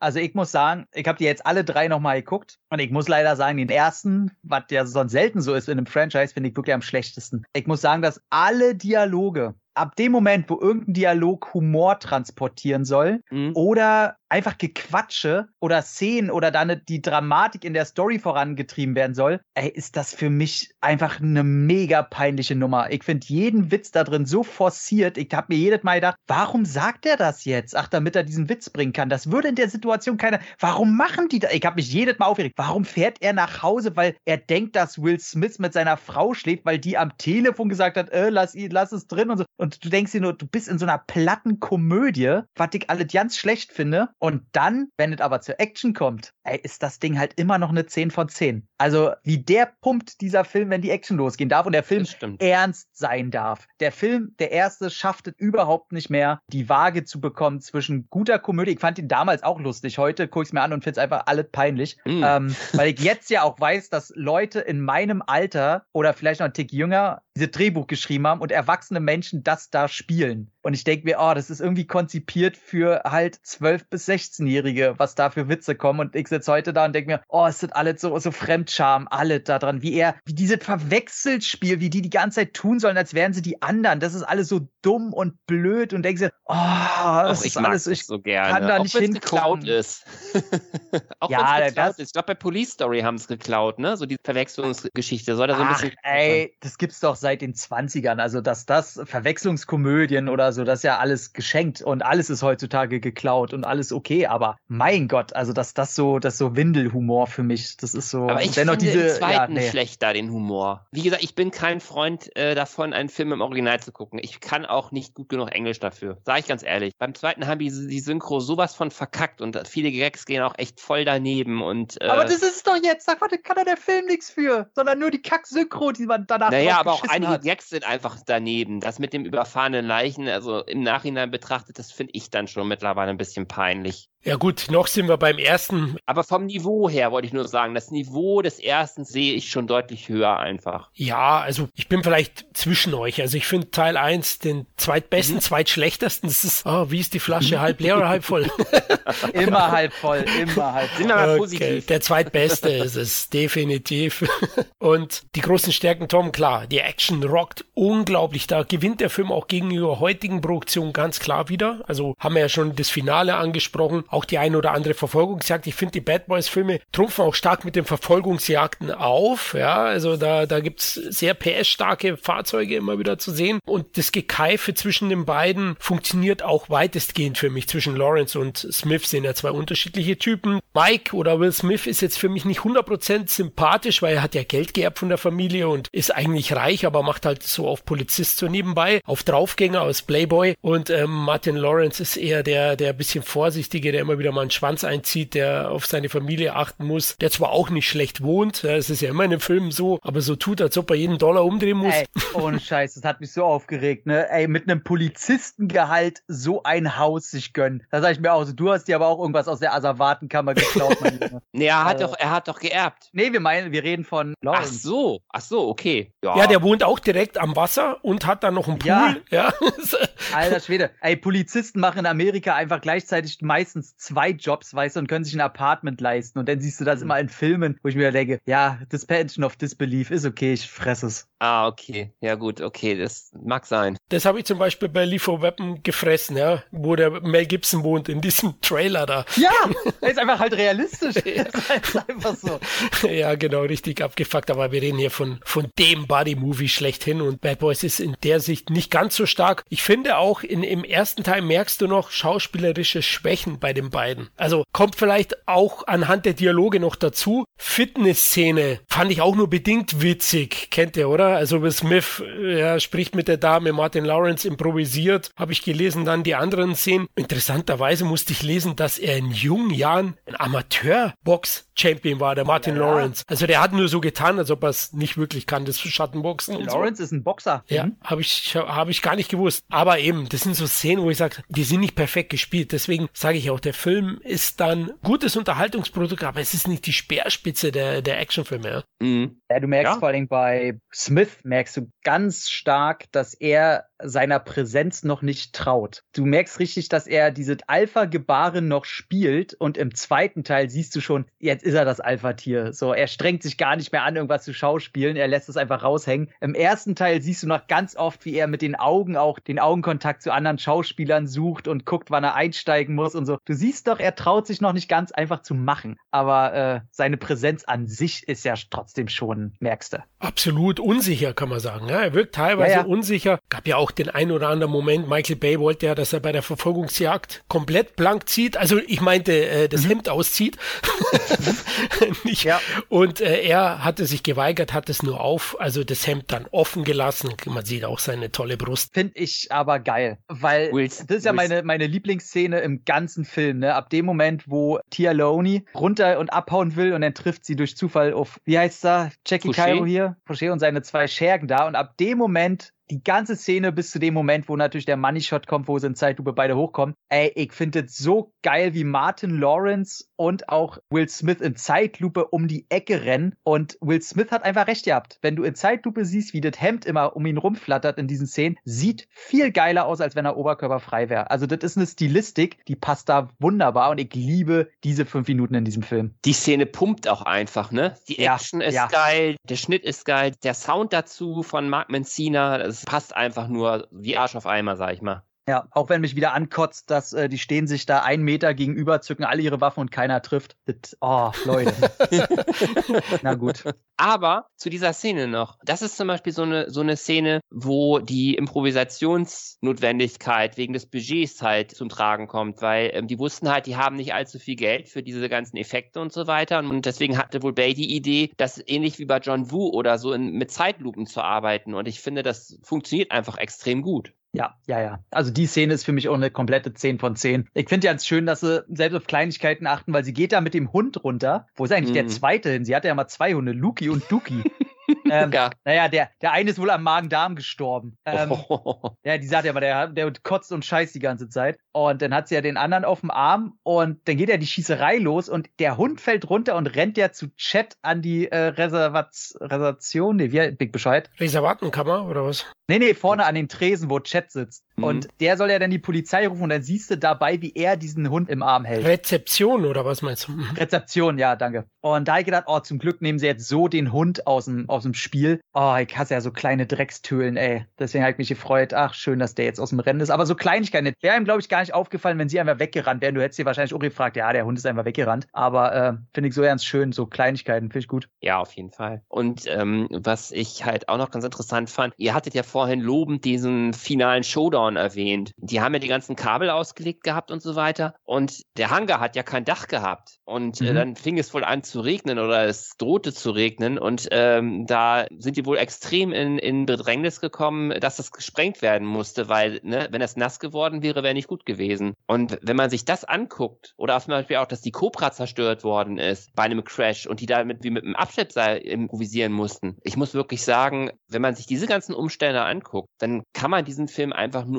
noch höher bewerten, gerade was das Handwerkliche angeht. Naja, das, das siehst du dann da kulminiert, denn dass du da einen Regisseur hast, der einfach schon sehr, sehr viele Werbefilme gemacht hat. Und jeder, der mhm. die Werbebranche auch so ein bisschen kennt, da musst du mit wenig Budget so unter Hochdruck arbeiten. Ich wette, der hat für jedes kleinste Problem, äh, hat der irgendwann schon mal eine Lösung gefunden. Das sagt ja Ridley Scott auch immer. Wenn du lernen willst, äh, unter Hochdruck Großproduktion leisten zu können, mach davor erstmal 200, 300 Werbespots, weil dann gibt's einfach kein Problem mehr, was du noch nicht kennst. Und, das bekannteste äh, von ihm, ja. Musikvideo ist ja hier äh, von, von Meatloaf, ähm, I Do Anything for Love, denke ich mal. War ja ein Riesenhit irgendwie in Deutschland auch und ich glaube auch ja. weltweit. Was hat er noch gemacht? Hier Notbush City Limits, diesen Remix hat er gemacht, mit Wilson Phillips hat er gearbeitet. Also es wird immer so, so gelächelt darüber, über diese Werbeclip-Regisseure. Wenn man sich die Namen anguckt, finde ich, ist das gar nicht so, so lachhaft. Dann sind das schon echt richtig große Namen. Gerade auch wenn man bedenkt, dass Michael Bay äh, mal als Schauspieler angefangen hat bei Miami Vice. Also hat sich ja schon ein bisschen auch hochgearbeitet. Also Leute, die über sowas denn lächeln, dass der äh, Werberegisseur oder Musikregisseur ist. Ja gut, jetzt sind ja auch immer Leute, die dir, wo ich dann sage, okay, die haben von eine Ahnung. Also das ist ja mhm. dann, da schalte ich ja meinen Kopf dann schon aus, da, wird, da ist ja keine Diskussionsgrundlage mehr so.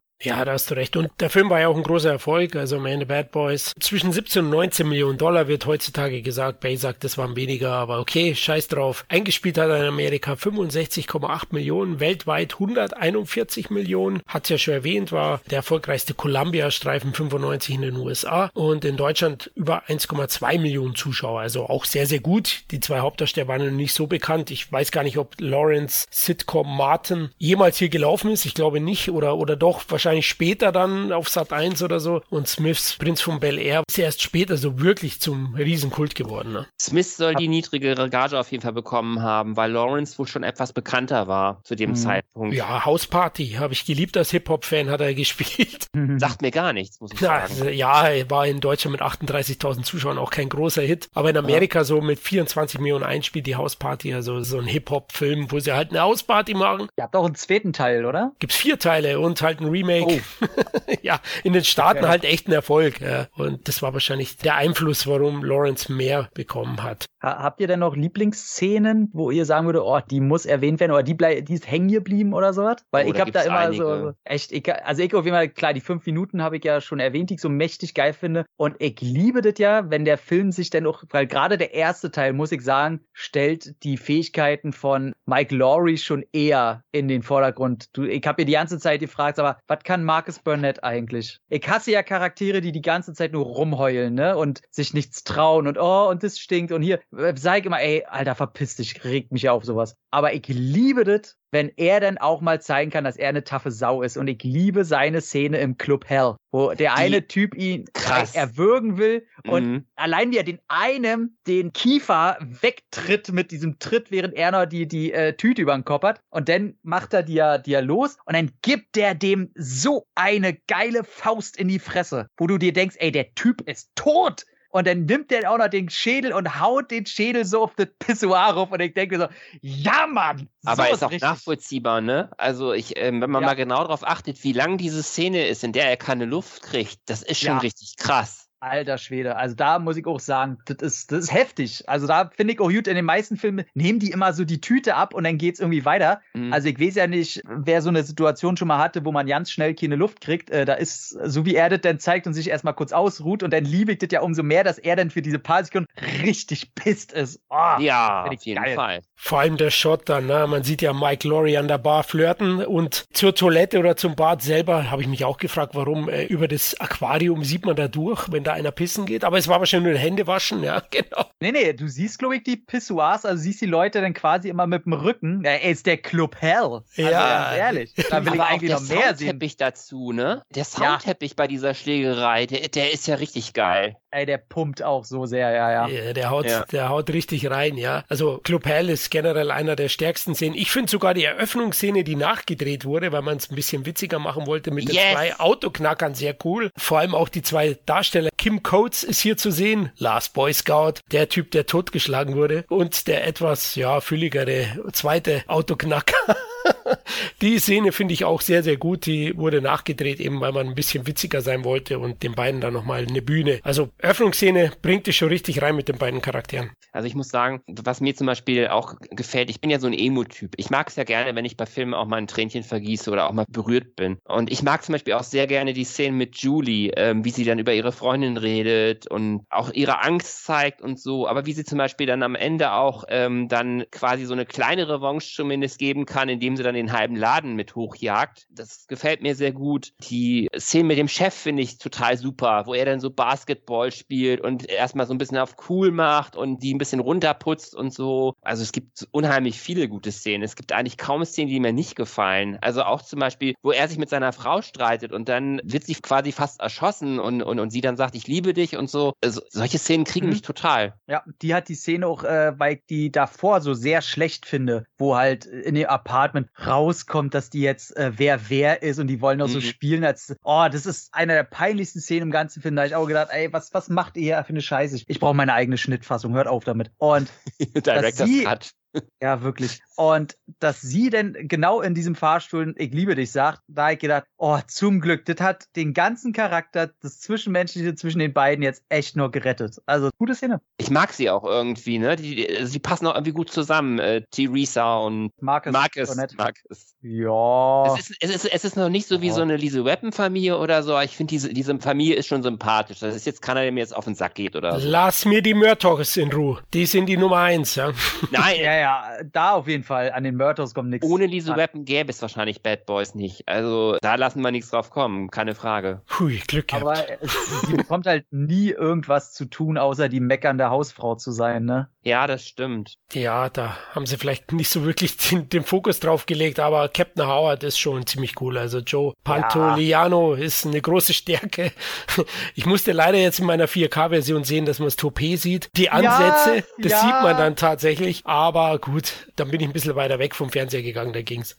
Joe Pantoliano, wo du ihn gerade ansprichst, auch wenn ich jetzt erschlagen werde, ich will unbedingt erwähnen, Wolfgang Ziffer als Joe Pantoliano ist im Deutschen einfach super. Wolfgang Ziffer ist so eine Ikone der 80er. Murdoch in MacGyver spricht er zum Beispiel. Oder, oder Trio mit vier Fäusten, Murray. Der ist cool. Ich weiß nicht, wie er im Original ist. Ich glaube, der ist auch im Original ein super Schauspieler und so. Und äh, Also was sie der- da im also dritten im Teil gemacht haben, ich bin ein bisschen böse deswegen. Also auf jeden Fall ist das Klangbild sehr ähnlich und den Sprachduktus übernimmt er auch. Also die haben da schon probiert, dass der so ähnlich, also so wie im Original schon klingt. Und was ich ja nicht gedacht hätte jetzt, oder hätte ich es schlimmer in der Synchro gedacht, wie gesagt, brauchen wir nicht drüber reden. Synchro ist für mich ein absolutes No-Go. Erst recht, Mhm. wenn Slang, Slang mit im Film ist. Aber ähm, sie haben, was ich nicht gedacht hätte, weil die ja sehr oft Wortwitze und so reinbringen. Und Mhm. klar, im Deutschen ist es zum Beispiel sehr oft so, dass sich dann Sachen nicht reimen oder so. Da denken wir mal, oh Leute, das funktioniert halt im Deutschen nicht. Aber sie haben sehr, oder also mir fällt, glaube ich, nicht eine Szene ein, wo sie andere Wörter reingezimmert haben, damit es irgendwie besser klingt, besser aussieht oder so. Klingt dadurch manchmal ein bisschen holprig, aber mhm. wenigstens sind es die Originalwörter, die übersetzt wurden. Was ja natürlich, wenn da äh, zwei, zwei Afroamerikaner miteinander reden, nicht immer ganz so einfach ist oder hinterherzukommen. Deswegen der, der äh, Synchro-Regisseur hat da ganz gute Arbeit geleistet. Aber wie gesagt, ein absolutes No-Go brauchen wir ja nicht das, drüber reden. Das, das, das Problem war für mich wirklich, dass sie im zweiten Teil, die haben wirklich alle Stimmen ausgetauscht und auch ohne wirkliche Not. Ich weiß auch nicht, was das für eine Synchronregie war. Aber wie gesagt, mit dem zweiten Teil habe ich auch generell ein bisschen Probleme, da, aber da kommen wir ja gleich noch zu. Ich würde sagen, sofort, ja, würde ich sagen, ja. gehen wir in die 2000er. Eins haben wir abgefrühstückt, hat gut geschmeckt. Ich möchte nur kurz erwähnen, um, uh, um meinen uh, Status hier natürlich uh, wie immer zu untermauern. Tia Leonis Beine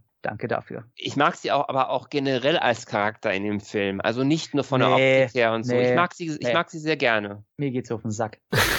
ich finde sie zweckdienlich. Ja, sie, ja, sie hat halt nichts zu sagen. Sie tut manchmal so, als wäre super cool. Sie ist der, Gro sie macht Fehler, weswegen Dinge nach hinten losgehen. Sie baut Scheiße mit dieser Knarre im Club Hell zum Beispiel, wo ich mir gedacht habe, ey, klar, geh da alleine rein, du dumm, dusselige, naja. Aber wenn sie äh, getroffen hätte, also ich kann ihre Wut auf jeden Fall verstehen. Ich meine, das scheint ja ihre, als Max Maxine gestorben ist, ist ja quasi ihr ganzes Leben zusammengebrochen. Die hat ja niemand anderen, der da irgendwie erwähnt ja, wird. Die soll, ja, die soll sich mal fragen, warum. warum sie nur auf eine Person sich fixiert hat. Also, oder ja. wollte nur eine Person mit ihr zusammen sein. Na, ich, ich finde sie zweckdienlich am Ende und dann ist ja auch Eye Candy, darf man das sagen? Ja, schon, glaube ich schon. Also bei den Klamotten, was sie da anhat die ganze Zeit, dann ist die auch als Eye Candy gedacht. Ganz ja, ehrlich. das stimmt wohl. Das Wenn stimmt Will Smith wohl. da die ganze Zeit in Designerklamotten oben ohne rumlaufen darf, darf sie da die ganze Zeit mit ihrem Minirock rumlaufen. Sieht auch schön aus. Will Smith ist schön. Die meisten Frauen geiern auf ihn. Wir geiern mhm. auf sie. Ist in so einem Film völlig, ja, passt schon soll alles. so sein. Legitim. Ja, und trotzdem hat es dann acht Jahre gedauert, bis die Fortsetzung kam. Hat mich ehrlich gesagt etwas gewundert, weil der Film war ja ein Erfolg, haben wir ja schon besprochen, auch für Studio ein großer. Aber ich denke, Will Smith musste sich dann etablieren, wollte noch äh, sich ausprobieren und vor allem ist er ja zum Megastar sehr schnell geworden. Ein Jahr nach Bad Boys war ja Independence Day, ne? Es war so eine richtige Initialzündung oh, ja. nochmal für ihn oder hat es weiter mhm. befeuert, obwohl er nur Nebenrolle hat. Aber die markanteste. Bitch. Yes, baby. Und ähm, ja, dann hat es eben gedauert. Ich denke, Terminschwierigkeiten, dass man sich einigt, wie teuer das Ding wird, weil Teil 2, jetzt sage ich mal zugespitzt, ist fast zehnmal teurer gewesen als eins. Ne? Zehnfach mit 130 Millionen Dollar Budget. ja, da kommen wir noch dazu, aber ja, ich sehe es ähnlich. Also besser halte ich ihn nicht. Er ist größer, schneller, weiter, aber macht dann auch einige Sachen falsch, finde ich. Ich finde vor allem Marcus Burnetts Figur hier teilweise sehr nervig. Hier geht's ja schon los mit seinem Ich muss aussteigen, ich will aussteigen, Busa und den ganzen Geschichten, die mich so ein bisschen nerven, die so ein bisschen ausbremsen. Muss aber tatsächlich sagen, ich finde den Gangsterboss, also Johnny Tapia von Jordi Molla gespielt, den finde ich gar nicht mal so schlecht. Also teilweise. Naja, also er kommt nicht an Fouché ran. Nein, das nicht, aber wie er manchmal mit seinen Leuten umgeht, mit seiner Tochter, das fand ich sehr, sehr witzig. Also da gibt es so zwei, drei Momente, die machen Spaß. Ansonsten hat er auch ein bisschen zu wenig Screentime, finde ich, um Tiefe zu bekommen. Ja, man, man sieht den eigentlich da nicht wirklich als Oberschurken. Er darf den einen oder anderen mal einen Kopfschuss geben und dann schaut ja die Mutter runter, ne? Was ist denn los? Er hat sich selbst umgebracht. Ay, ja, mia. ja, genau. Also das sind so kleine Highlights, wo ich so schmunzeln musste. Also deswegen, ich finde die Momente hat er, aber er ist deutlich zu lang. Bay hat hier auch schon diesen Gigantismus drin, der kontraproduktiv ist, finde ich, für, für einen straighten, geilen Actionfilm. Deswegen Teil 2 sehe ich tatsächlich als des Glases halb voll drittbesten Film der Reihe. Ja, also, sehe ich mittlerweile auch. Also Leute, also ihr habt äh, ja jetzt eure Meinung schon rausgeschleudert. Jetzt, jetzt muss ich mal gegenhalten. Also ich finde ihn besser als den ersten, was früher oh. auch nicht so war. Der gesamte Look, der gefällt mir ein bisschen besser. Ich finde, dass der seine, seine Waage zwischen äh, Comedy und Action besser hält. Aber ich muss auch sagen, er hat halt so zwei, drei Peinlichkeiten drin, die mir früher den ganzen Film kaputt gemacht haben. Zwei, und, drei? ja, also die kann ich sogar fast aufzählen. Ich überlege gerade. Also ich finde auch, sie haben den Fehler gemacht, den der erste Teil nicht gemacht hat. Du hast zwei Quatschköpfe in diesem Film, die die ganze mhm. Zeit alles auf die leichte Schulter nehmen. Und der erste Teil macht halt das Gute, dass dann aber ein Gegner kommt, der hat kein Verständnis für Humor, sondern der ist bierernst und reißt dir halt den Arsch auf. Ja. Und dann hast du da diesen Tapia, wo du denkst, der kann sich nicht mal alleine die Schuhe zubinden, mit seiner fetten Tochter da, was er dauernd irgendwie falsch sieht und du denkst dir, der Typ hätte niemals dieses Imperium aufgebaut. Das ist eher so ein Typ, wo du denkst, das ist der Handlanger von dem Richtigen. Und eine Schande, dass da Peter Stomare eher als lustiger Sidekick-Gangster-Boss da eingeführt wird, wo ich mir gedacht hätte, nimmt dem Typen mal das Comic-Keske weg und lasst den ein bisschen ernster sein und dann lasst den den wirklichen Bösewicht darstellen. Und auch hier der, äh, oh, ich habe gestern noch seinen Namen genannt, die rechte Hand, die einfach mal schnell in einer Tonne landet. Die Szene ist aber auch geil, wo Tapia ihn ja einschüchtern will, die Tonne, und er so, hey, sowas sehe ich in Russland an jedem Tag. Ja, so. ja, ja, du weißt, das ist sein bester Kumpel, ja, ja. mit dem er das Geschäft aufgebaut hat. Da genau. gedacht, oh geil, geile Aktion.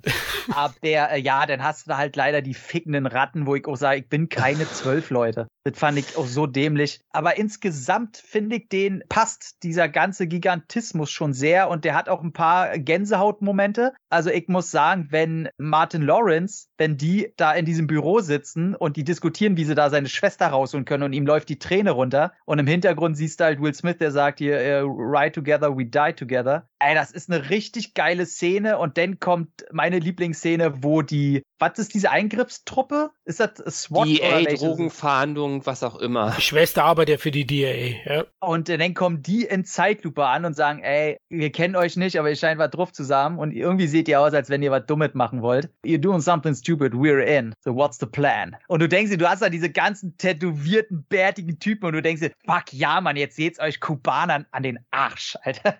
Also mhm. da muss ich schon sagen, das finde ich sehr, sehr großartig. Und er hat mit CGI ein bisschen Neuland betreten, was ich ihm gut halte. Ob das heute noch gut aussieht oder nicht, aber er hat sich das getraut, so zu inszenieren, was noch keiner gemacht hat mit dem Auto und der ganzen Action auf der Brücke und so weiter, wo das Boot auch rumfliegt und so. Da habe ich schon gedacht, ey, andere Leute hätten das sich nicht getraut zu machen. Und äh, ich finde, das ist schon wuchtig alles. Ja, aber ich muss halt auch lachen, wenn er sich die Ecstasy-Pilli reinpfeift. Tom, genau das ist mein Problem mit dem Film. Du hast so viel Action und so viel Bum, Bam, Bam. Der erste Teil hat einfach eine tolle Action-Choreografie gehabt, tolle Action-Highlights und beim zweiten Teil, da hast du einfach so, keine Ahnung, auf einmal sind vergleichsweise, sage ich mal, ähm, wenn du alle Leute die ganze Zeit nackt siehst, ist es nicht mehr spannend. Und so ähnlich ist es mit so einem, ich würde fast sagen, Action-Porno. So in der Richtung ist es ja schon eben auch so. Dazu kommen halt noch diese ganzen wirklich sehr makaberen, wirklich ekligen Szenen, wo ich auch verstehen kann, dass Leute sagen, hat der Mann nicht alle Tassen im Schrank? Ich finde den Film ja, schon schwierig mittlerweile. Er hat seine Momente. Echt? Ey, okay, da, da ist wahrscheinlich die Grenze anders gesetzt. Ne? Also ich, ich habe da überhaupt gar kein Problem damit, wenn da mit Leichen rumgeworfen wird oder mal die Schädeldecke da abfällt oder so. Ja, da sitze ich halt da und denke mir, ja, das ist diese Comic-Keske auf die Spitze getrieben. Aber dadurch, dass wir hier in so einem Comic-Action-Film sind, berührt mich das halt auf der Ekelebene halt null. Also da hätte, mich hat eigentlich gewundert, dass da weder Mike Laurie noch Marcus Bennett da kurz an den Bimbo-Titten da rumspielt. Also da habe ich eigentlich gedacht, bei dem geringen Anspruch, den dieser Film hat, habe ich eigentlich erwartet, dass einer an den toten Titten da rumspielt rumspielt und dann noch irgendein Spruch kommt. Und deswegen habe ich gedacht, ja, ey, was erwarte ich von diesem Film? Also da kommt jetzt Aber kein Markus Anspruch um der Ecke. Treuer, ne? Markus ist immer ein Treuer gewesen. Also ja, das Frau stimmt. Gegenüber. Das stimmt. Ich hätte es auch eher Mike zugetraut, da hast du recht. Mhm.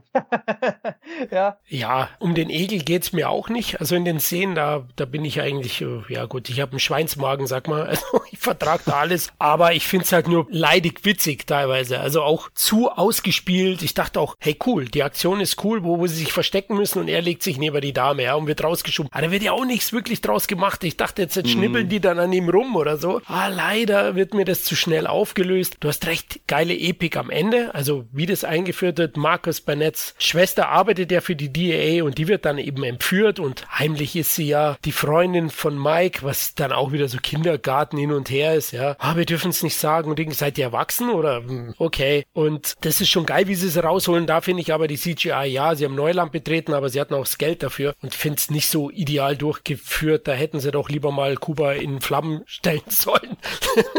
das ist bestimmt nicht in Kuba gedreht, aber, aber eben da hätte ich mir dann doch mehr Handgemachtes am Ende gewünscht. Also der ist schon unterhaltsam und ich hatte auch meinen Spaß, aber er hätte gerne 20 Minuten kürzer sein können. Du siehst es zum Beispiel auch bei der Verfolgungsjagd. Die durften ja diesen Porsche nicht beschädigen und haben den wohl deswegen auch mit CGI gemacht. Und ich habe schon das Gefühl, dass diese Verfolgungsjagd, auch wenn sie sehr gelobt wird, sie sieht sehr künstlich aus aus, teilweise. Okay, ich finde das Finale, die Verfolgungsjagd und 1 zu 1 Kopie von Police Story 1 geil, ja, mit dem Hammer, Hummer heißt er, glaube ich, wo sie da durch diese Blechwellhütten fahren, den Berg runter. 1 zu 1 Kopie von Police Story 1. Fast besser auch in Police Story, ne? Ja, ich meine, zuerst ist immer besser, sorry. ja, ey, ich sag auch, ey, worüber beschweren sich da die Leute, wo ich immer sage, ey Leute, da knallen welche mit dem Hammer durch Favelas. Willst du mir erzählen, dass du das mit höherem Budget dir nicht innerhalb von 20, 30 Jahren zweimal angucken kannst? Also ja, ja klar, klar. Mir hat's auch Spaß gemacht, keine Frage. Die Farbe ist auch schön. Also Jackie musste ja mit so irgendeinem so Toyota Subaru da durchfahren. so, da gefällt mir so ein gelber Hammer schon besser, ja. Also die Action rockt einfach und da bin ich dann hm. doch zu sehr Action-Porno-Fan, dass ich mir das Zeug halt reindrück. Das ist einfach so. Und die kriegen mich auch damit, aber ich sehe ihn schon schwächer als den ersten. Also gewisse Punkte, auch der Bösewicht, da bin ich schon bei euch. Der war halt schon stärker im ersten Teil und eben weniger ist manchmal auch etwas mehr. Also da hätte ich mir vielleicht ein bisschen Einfluss gewünscht von, von den Produzenten, aber Bay hatte durch sehr viel Erfolge da wohl schon den GOAT-Status und dann haben sie gesagt, komm, mach. Weil ich ja, muss, dass ich auch den, den, den Steadicam-Schuss finde ich geil, wo sie bei Blondie Dread zu Hause Oh.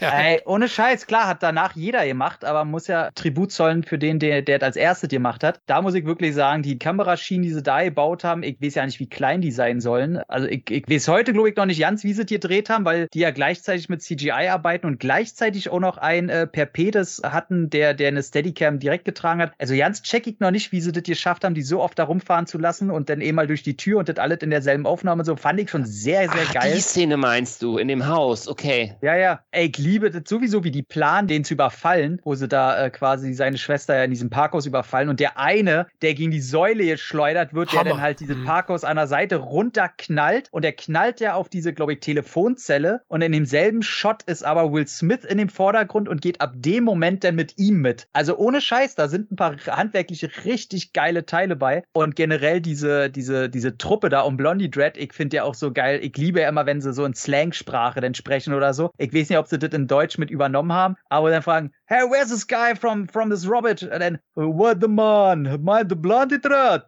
ich liebe das, ey. Ohne Scheiß, du verstehst die kaum, wenn die reden, aber ich liebe diesen, ich weiß ja nicht, was ist das, so ein, so ein Südstaaten-Tennessee-Dialekt? Ich weiß es ja nicht, aber finde ich schon sehr geil. Und dann die ganze Schießerei bei Blondie Dread finde ich sowieso geil, wo Marcus dann noch sagt, ey, wir können ja mal die anderen fragen. Ah, he didn't know, he can't speak.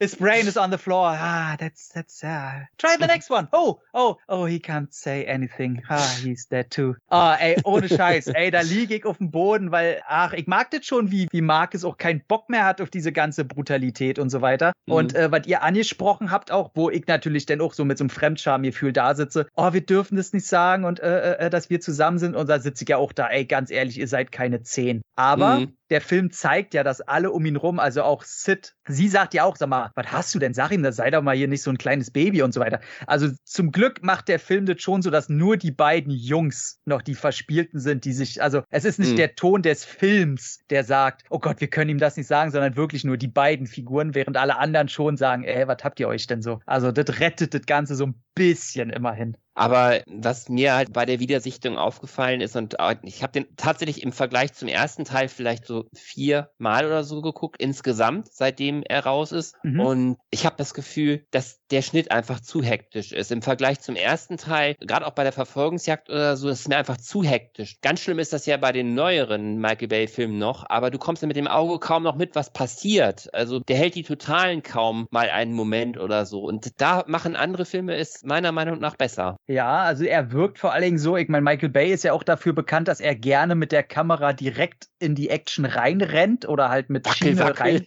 rein, rein. Nee, nee, er benutzt schon gerne Steadycams oder, oder Schienen, aber er geht gerne mitten rein. Und das merkt man hier ganz extrem, aber wahrscheinlich profitiert da der erste Teil einfach von seinem Budget. Die konnten sich das nicht leisten, dass irgendwo vielleicht mal eine Kamera kaputt geht oder da irgendwas lange dauert, um lange irgendwas zu planen. Da haben die das lieber aus einer totalen gedreht und das kommt dem auf jeden Fall zugute. Das ist auch eher den Stil, den ich mag. Und ja, ich finde gerade im zweiten Teil, du hast recht übersichtliche Action. Also gerade am Anfang siehst du das, wo sie bei dem Ku Klux Klan sind. Aber sofern schnellere Gefährte beteiligt sind, sei das Autos oder komplett am Ende, wo sie alles in die Luft jagen und an allen Ecken was passiert, da kann er sich einfach nicht entscheiden, welche Kamera seine Hauptkamera ist, wo er die meisten Bilder von zeigt. Er springt immer so hin und her in seinem Schnittstaccato, das muss ich auch sagen. Das, es fehlt der Fokus, ne? Und das ist der Grund, mhm. weswegen mich der ja, Film ja. nicht so richtig satt macht. Ja, das ist wie, also, so, ein, wie, wie so ein Fastfood-Essen. Es, es, es, es schmeckt für einen Moment, aber so satt bin ich danach dann doch nicht geworden, so ungefähr. Das kann sein, aber jetzt jetzt werfe ich mal die Anfangsszene beim Kuckucksklan rein. Also die ist stark. Die ist auch pures Gold.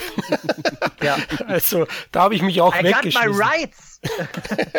ja. Ey, kann mal jemand überhaupt erwähnen, dass fucking Michael Shannon, der sowieso ein Gott ist, also auf welche Stufe er sich hier runter begibt, um diesen Idioten zu ja. spielen? Das ist doch wunderbar, ey. Ist das der, der dem das Ohr abgeschossen wird, der später eine, ja, eine Rolle spielt? Ja, ja. Ah, okay. Also quasi oder der Bösewicht von Man of Steel im Grunde. Habe ich nie gesehen. Habe ich nie gesehen. Von daher. Ey. Aber jetzt bin ich voll im Bilde auf jeden Fall, wie du meinst. Der Typ ist halt, äh, also ich gucke mir auf jeden Fall Filme auch nur wegen ihm an und der ist halt ein Schauspieler Schauspielmonster und den zu sehen in so einer Trottelrolle. Alter, dass der auch mal sowas gemacht hat, ist ja glorreich. Aber es war die perfekte Vorbereitung für Bullet Train, oder? Für seine Russenrolle. Ja, ja. Stimmt. ja, Stimmt. so schließt sich der Kreis, aber der hat wirklich eine große Bandbreite, da hast du recht. Also was der alles darstellt, Boardwalk Empire, großer Fan der HBO-Serie, da spielt er auch eine große Rolle. Also wirklich ein ganz starker, der aufgrund seines Gesichtes sicherlich jetzt nie der, der A-Lister werden würde, aber der jeden Film auf jeden Fall veredelt. Ja. Einer der Hass-Synchro-Momente ist ja bei Bad Boys 2 am Anfang. Sie streifen sich denn die weißen Dinger rüber, die erkennen lassen. Jetzt sind wir da drunter. Im Deutschen sagt er Tatütata, die Neger sind da. Mm. Alter Schwede. Im Original sagt er halt einfach nur, oh my God, it's the Negroes. Und er sagt es auch total leise. Und er möchte ich mal wissen, Alter, wem haben sie da wieder ins Gehirn geschissen? Also. Ja, habe ich ja gesagt, da, die Synchro des zweiten Teils ist einfach scheiße. Das ja. sagt sogar ich, der ansonsten Synchro geil findet. Aber die Synchro des zweiten Teils ist ein Riesenärgernis. Ich habe so das Gefühl, weil ich dann öfter hin und her geschalten habe. Und da fällt ganz oft auf, als wenn die bei der deutschen Synchro noch mehr so Humor in die Texte legen wollten, aber auch so dumm, dussel, peinlichen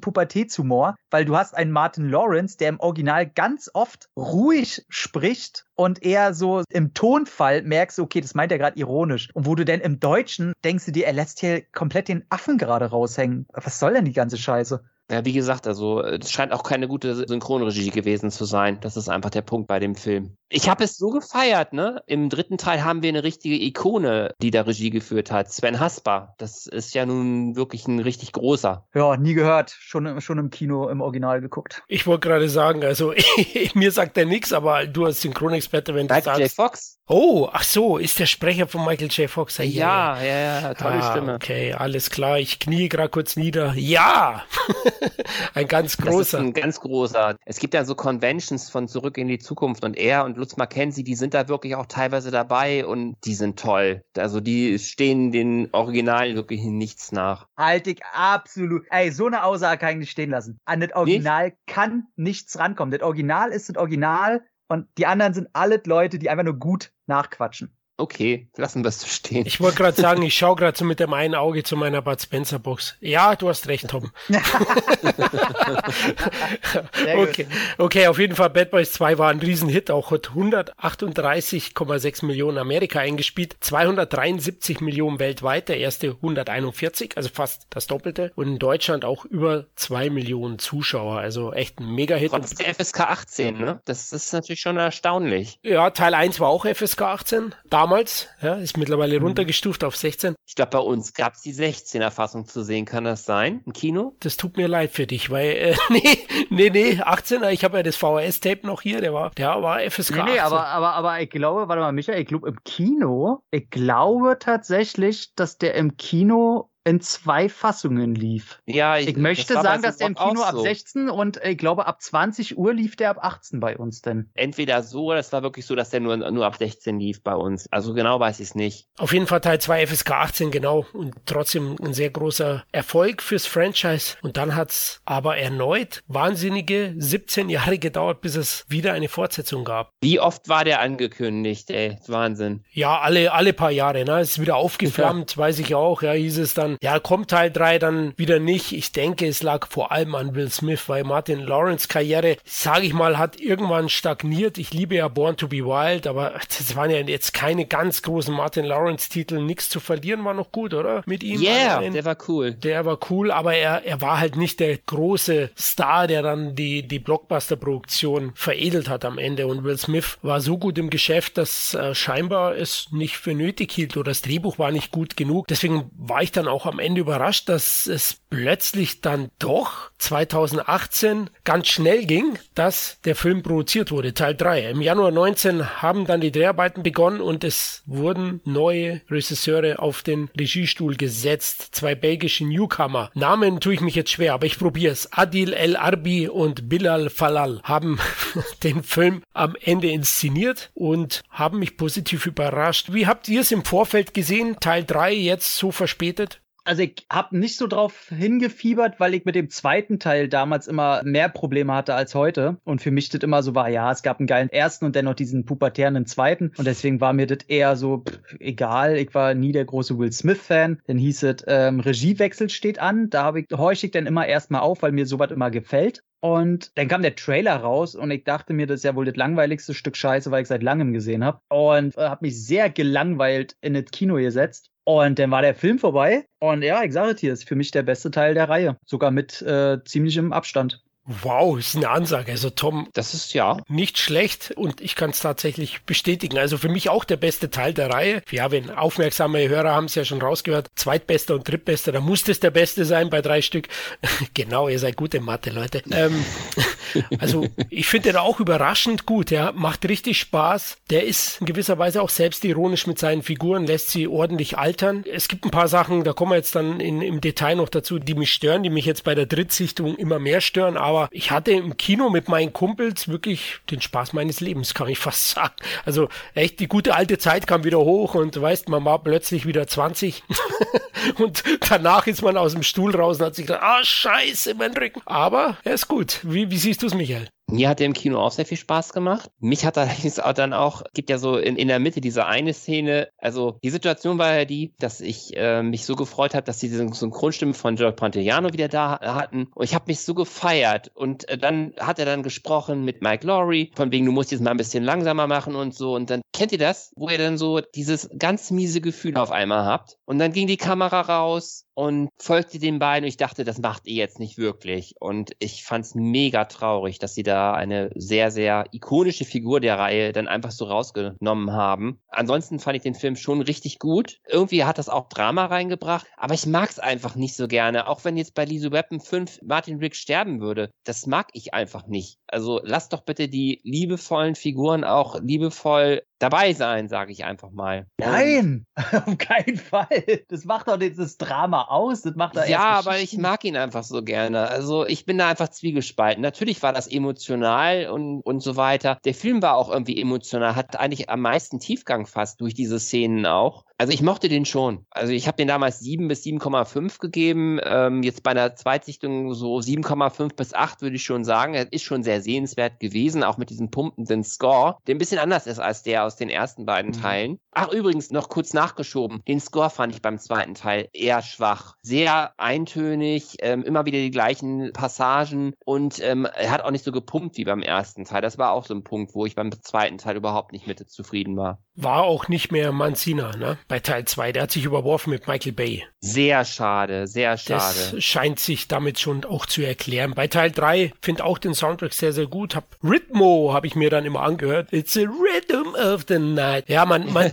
zitiert ja auch einiges aus der Reihe bei Teil 3, aber das gehört auch dazu. Wer hat denn den Score gemacht beim dritten Teil eigentlich? Aber der war schon sehr gelungen. Auch so ein bisschen, fast ein bisschen rockiger an manchen Stellen. Gerade bei dieser großen Verfolgungsjagd mit den Motorrädern und so, das war schon auch im Kino ziemlich großes äh, Erlebnis, muss ich sagen. Und ich Ja. glaube, auch die beiden Jungs haben die CGI eher ergänzend benutzt. Ne? Also da war, glaube ich, auch noch viel Handgemachtes dabei. Wie So würde ich denn mal so die einschätzen. Actionfilme, diese, die sie davor gemacht haben, diese bekannten? Wie hießen die denn? Ach, die haben vorher schon groß was gemacht? Nein, nicht wirklich groß. Die sind mehr im, im Serienbereich zuständig, haben aber Black und Patzer gemacht oder Patzer oder wie man ihn immer nennt. Black war, glaube ich, der nix. Titel, den der Tom meint. Der hat da ein bisschen für Aufsehen gesorgt und da haben sie die Möglichkeit bekommen. Genau. Zuletzt haben sie mehr im Serienbereich gedreht, also ein paar Folgen von Mrs. Marvel. Damit sind sie ja dann wieder raus. Und nach Bad Boys 3 sind sie dann auch im Gespräch gewesen für den neuen Beverly Hills Cop, ne? War das nicht Ja. irgendwie so? Äh, Ja, waren sie, aber ist dann am Ende nicht dazu gekommen. Vielleicht auch zu ähnlich dann am Ende, ja. Aber zum Score noch ganz kurz. Lorne Balfe heißt er so. Der liebe Mann von Mission Impossible Fallout hat den Score von Bad Boys for Life gemacht. Ah. Mittlerweile ein sehr, sehr gut beschäftigter Mann. War auch ein sauberer Film, ne? Fallout fand ich auch nicht schlecht. Ja, äh, Fallout halte ich für ein Übermeisterwerk, einen der besten Actionfilme der letzten zehn Jahre. Was ich bei Fallout total ähm, bemerkenswert fand, war, dass die für diese finale Szene da an dem Cliff da einen riesen Aufwand betrieben haben. Haben also ein richtiges Dorf dahin gebaut, damit sie das da drehen konnten, haben das alles handgemacht und das schätze ich dann doch, wenn man solche Szenen dann auch so per Hand macht und nicht einfach nur irgendwie in, in, in PC reinrotzt oder so. Ja, dann solltest du Tom Cruise die Schulter klopfen, weil dank ihm ist es auch so, ja, da kann man zu ihm stehen, wie man will, aber der Mann steht halt dann für handgemacht und selbstgemacht.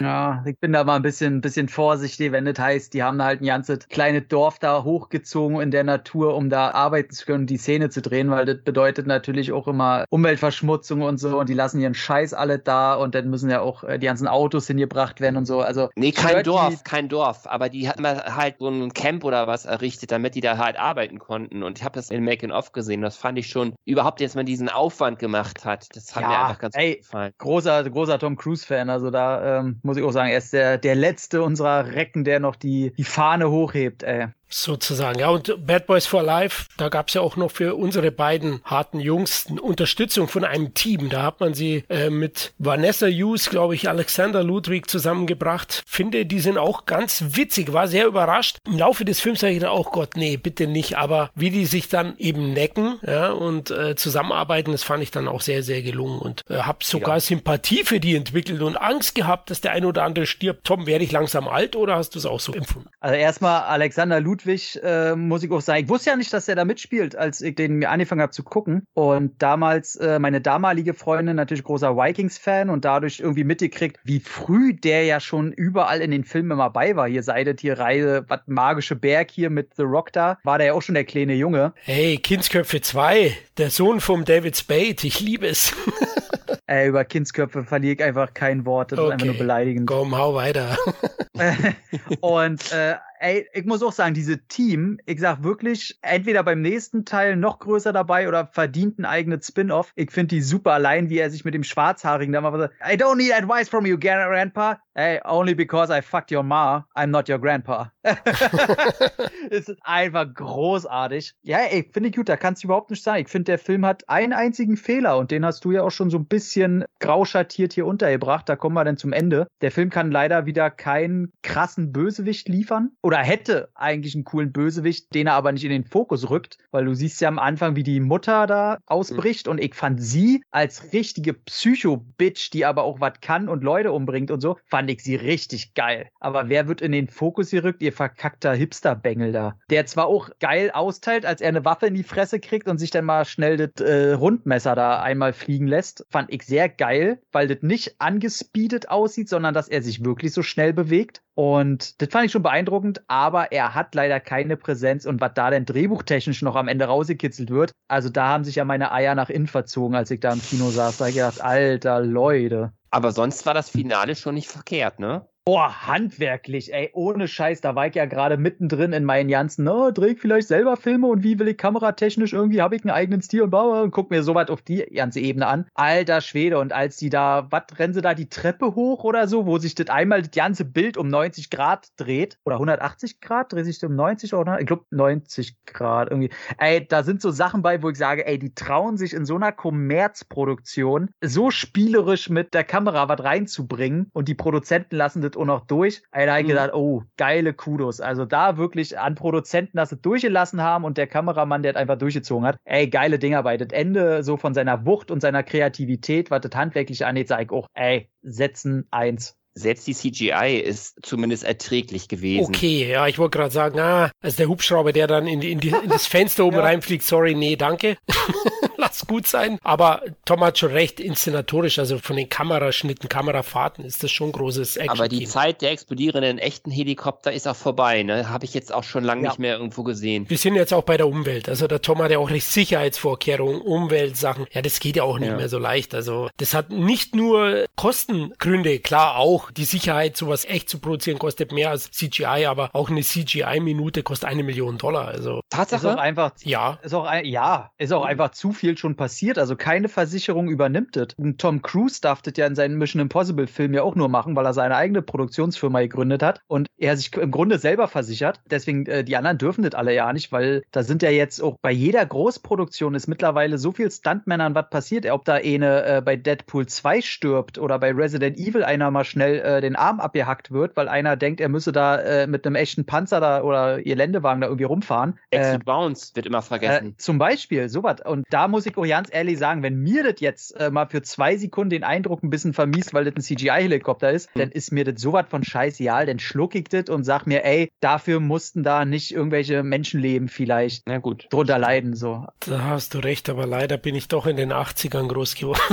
ja, du hast schon recht, natürlich, klar, aber es sieht halt weniger geil aus. Dafür muss ich halt manche alten Titel dann doch feiern, weil, ja. haben wir schon oft gesagt, die Dynamik und die Wucht, die kannst du nicht so ganz in CGI umsetzen. Ne? Aber in den 90ern zum Beispiel, Jerry Bruckheimer hat es ja auch gezeigt, zusammen mit Simon West bei Con Air. Da ziehen die das Flugzeug wirklich durch eine nachgebaute Las Vegas-Stadt. Also das sieht. Naja, aber guck dir mal den Shot an, wo der Jumbo-Jet da runterkommt und äh, du das Vieh von hinten siehst, das aus CGI. Also. Ja, das kann gut sein, aber ne, wie gesagt, ergänzend. Ne? Heutzutage würde man, wenn man jetzt Con Air 2 machen würde, würde das zu 70 Prozent aus CGI bestehen, befürchte ich. Naja, aber da kommen wir wieder zur Möglichkeit. Ne? Wäre das ja. damals möglich gewesen, mit CGI zu machen, hätten sie das auch damals schon mit CGI gemacht. Ja. Richtig, aber die Macher unterschätzen, glaube ich, auch den Normalgucker, der erkennt den Unterschied sehr wohl, ob was CGI ist oder nicht. Auch wenn es vielleicht nicht wirklich bewusst wahrnimmt, sowas wie Top Gun hat dann doch mehr Impact auf den Zuschauer Zuschauer, glaube ich, als andere Titel. Aber, und da darfst du auch immer nie vergessen, wir, die da so in der Ruf gucken oder da so eine Meinung zu haben, wir sind ja in der absoluten Unterzahl. Du, die Leute sitzen in Marvel und behaupten, oh, die Effekte waren geil. Mhm. So, da will ich am liebsten durch die Reihen gehen und jedem in die Fresse hauen.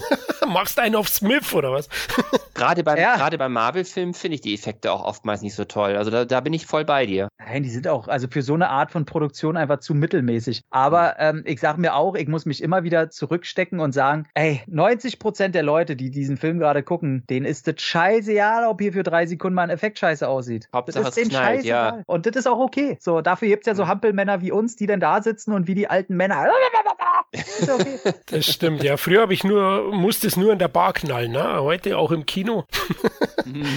ja. Jetzt sind wir wieder bei die Laster. Ja, aber Teil 3 ist ja ein großer Erfolg geworden. Ne? 90 Millionen Budget, der hatte schon wesentlich weniger als Teil 2. Ich glaube, man war nicht so 100% sicher nach der langen Zeit, wie der Film laufen wird, aber über 206 Millionen Amerika eingespielt, weltweit 426,5 Millionen. Also nochmal deutlich mehr als Teil 2 und ja, ziemlich genau das Dreifache vom ersten. Deswegen wird es auch zukünftig weitergehen. Aber was sind eure Highlights in Bad Boys for Life? Erstmal der komplette Grundbau, dass diese Hampelmann-Comedy-Sprüche einfach auf ein Minimum reduzieren. Du merkst, der ganze Film ist sehr viel ernster. Diese Reflexion der Charaktere, wodurch du viel mehr Emotionen einfach drehen musst, finde ich viel geiler, wahrscheinlich auch, weil ich selber auf dem Weg bin zu meiner Midlife-Crisis, finde ich so eine Szene einfach viel geiler. Und ich hätte mir das eigentlich von Teil 1 und 2 schon mehr gewünscht. Das merke ich jedes Mal, wenn ich die gucke. Ich brauche den Comedy-Aspekt nicht in diesem Film, weil ich die Charaktere geil finde und wenn da mal ein Spruch kommt, okay, aber ihr müsst mir keine Szene um der Comedy willen inszenieren, sondern ich hätte die gerne insgesamt ernster und das bietet mir der dritte Teil. Und eine richtige Szene, ja klar, das Ende, wo sich das Bild dreht, auf jeden Fall. Also eine richtige Szene, die mir so optisch, ich finde eigentlich die ganzen Tode sehr geil, die du fast hast. Am Anfang von Will Smith, der erschossen wird, der erstmal wieder hochkommen muss. Ich finde geil, wenn der Captain erschossen wird, was das auslöst. Und der, der Film lässt mich endlich mal emotional teilhaben, während der ganzen Zeit, in der ich ihn gucke. Und das ist eigentlich das große Highlight, was ich habe. Einzelszenen wüsste ich ja nicht. Werkstatt? Ey, Werkstatt nicht schlecht, aber eigentlich noch die Szene davor, wo Marcus sich das Auto von, von Trish ausleiht und der im Hintergrund der Typ aufs Dach ballert. War Heik schon so gedacht, okay, fand ich schon sehr gut, wo sie dann doch sagen, ey, kann das bitte der oder der sein und nicht unser Zeuge, den wir haben wollen, wo die einfach so grundgenervt schon sind, dass so die Scheiße wieder passiert. Das, ja. Das ist auch eine herrliche Szene, finde ich, wo ähm, sie dann zum Einsatz fahren und diesen Informanten da retten wollen und sie da den Bengel da im Rücksitz haben und den erstmal abliefern müssen. Das war schon herrlich over the top. Dann auf jeden Fall diese Verfolgungsjagd. Ich glaube, das ist auch so das Action-Highlight des Films. Hätte von mir auch gerne ein bisschen länger sein können, aber ich finde, es ist gut inszeniert. Ich hatte auch so das mhm. Gefühl, dass die beiden Regisseure, es sind, glaube ich, irgendwie so Fanboys gewesen oder so. Und ich finde, die haben auch wirklich das Beste aus dem Bad Boys-Film auch übernommen, ohne die, die Lächerlichkeiten oder sagen wir mal so diese, was ich eher am zweiten Teil nicht so mochte, das haben sie weggelassen. Es gibt ja. zwar schon auch mal einen schwarzen Humor und so, aber du hast nicht diesen extremen Hang zu Makaberen. Und auch, wie ihr sagte, dieses Finale in dem Schloss oder was das da ist, fand ich auch ziemlich gut gelungen. Also gab schon einige Szenen, die richtig gut waren. Und ja, die Szene mit dem Captain, emotional ist die schon top gemacht, auf jeden Fall. Auch wie sie sich zuspitzt. Man sieht vorher noch, wie er seinem Jungen oder seinen Enkel da irgendwie Glück wünscht beim Sport oder so. Sind die ja kurz bei so einem Event. Da sind schon viele tolle Szenen drin. Also gebe ich euch auf jeden Fall völlig recht. Vielleicht minimal zu lang, aber das ist wirklich Meckern auf höchstem Niveau. Ja, man hätte ihn vielleicht minimal straffen können, aber ich finde auch eben Zusammenarbeit mit dem Team in der Werkstatt, dann auch mit den Drohnen und so, na, wo Will Smith dann immer wieder dagegen schießt, hey, er will es oldschool machen, was soll der Technik scheißen, so finde ich auch mal sehr witzig und sehr gelungen und auch die Chemie zwischen Smith und Lawrence ist hier mit am besten, funktioniert am besten, ausgereifte Darstellerleistung, ja, aber jetzt übertreibe ich ein bisschen, aber die beiden funktionieren da sehr gut und haben ein paar schöne Momente. Wie steht ihr zu den Fake-Shots? Also der Beginn, du denkst, da ist eine Verfolgungsjagd, in echt fahren sie zu einer Babygeburt. Auch im Kino fand ich das noch sehr lustig auf jeden Fall. Ich habe den ja, wie gesagt, jetzt erst zweimal gesehen. Im Kino kam er auf jeden Fall noch um einiges geiler rüber. Ja, fand ich schon sehr unterhaltsam. Okay, auch die Hochzeit, ne? Will Smith. Ja, man denkt, es ist eine Beerdigung. die Rede. Der Prediger grinst dann, gratuliert zur Hochzeit und man sieht Smith dann im Rollstuhl. Er hat's überlebt mit gefärbtem Bart. Fand ich sehr gut. die Szene, wo ihm die Bart färbt. Mike Laurie ist ja ein eitler Pfau und denkt eigentlich nicht, dass er alt werden kann. Ne? Also damit wird ja auch so ein bisschen gespielt, so mit dem Alterswerk und ja, ich finde ihn auch durchweg unterhaltsam. Größte Schwäche, Bösewicht, richtig. Und der finale Move, der mir vielleicht im vierten Teil schon versaut, wenn sie da ansetzen, aber gut. Hm, das finde ich, also gerade bei der Zweitsichtung, mich hat es neugierig gemacht. Ich wäre jetzt wirklich sehr neugierig darauf, was er ihm genau anbietet, was da genau passiert ist. Also da bin ich auf jeden Fall heiß drauf, das zu sehen. Ich würde es auch cool finden, wenn die beiden Jungs das wieder inszenieren, weil mit Michael Bay bin ich im Moment so ein bisschen durch. Der ist ein bisschen unten durch bei mir, so was die Inszenierung angeht. Geil wäre auch, wenn das ein John Woo machen würde, aber es sind natürlich Träume. Der macht ja keine Actionfilme mehr. John Woo macht aber auch schon seit Jahrzehnten keine guten Filme mehr. Ja, nach Im Körper des Feindes und vielleicht noch Mission Impossible 2 kam nicht mehr viel an, an so richtigen Actionfilmen, sage ich mal. Und das finde ich sehr schade, also, so ein bisschen. Also Mission Impossible 2 halte ich jetzt einfach mal für eine Beleidigung, dass du den überhaupt in Betracht ziehst. Ich mag ihn und ganz gerne. Er hat seine Schwächen, er ist nicht so gut wie Face Off, keine Frage, aber ich mag ihn. Punkt. Naja, jeder hat ja auch seinen schlechten Geschmack, ist ja okay.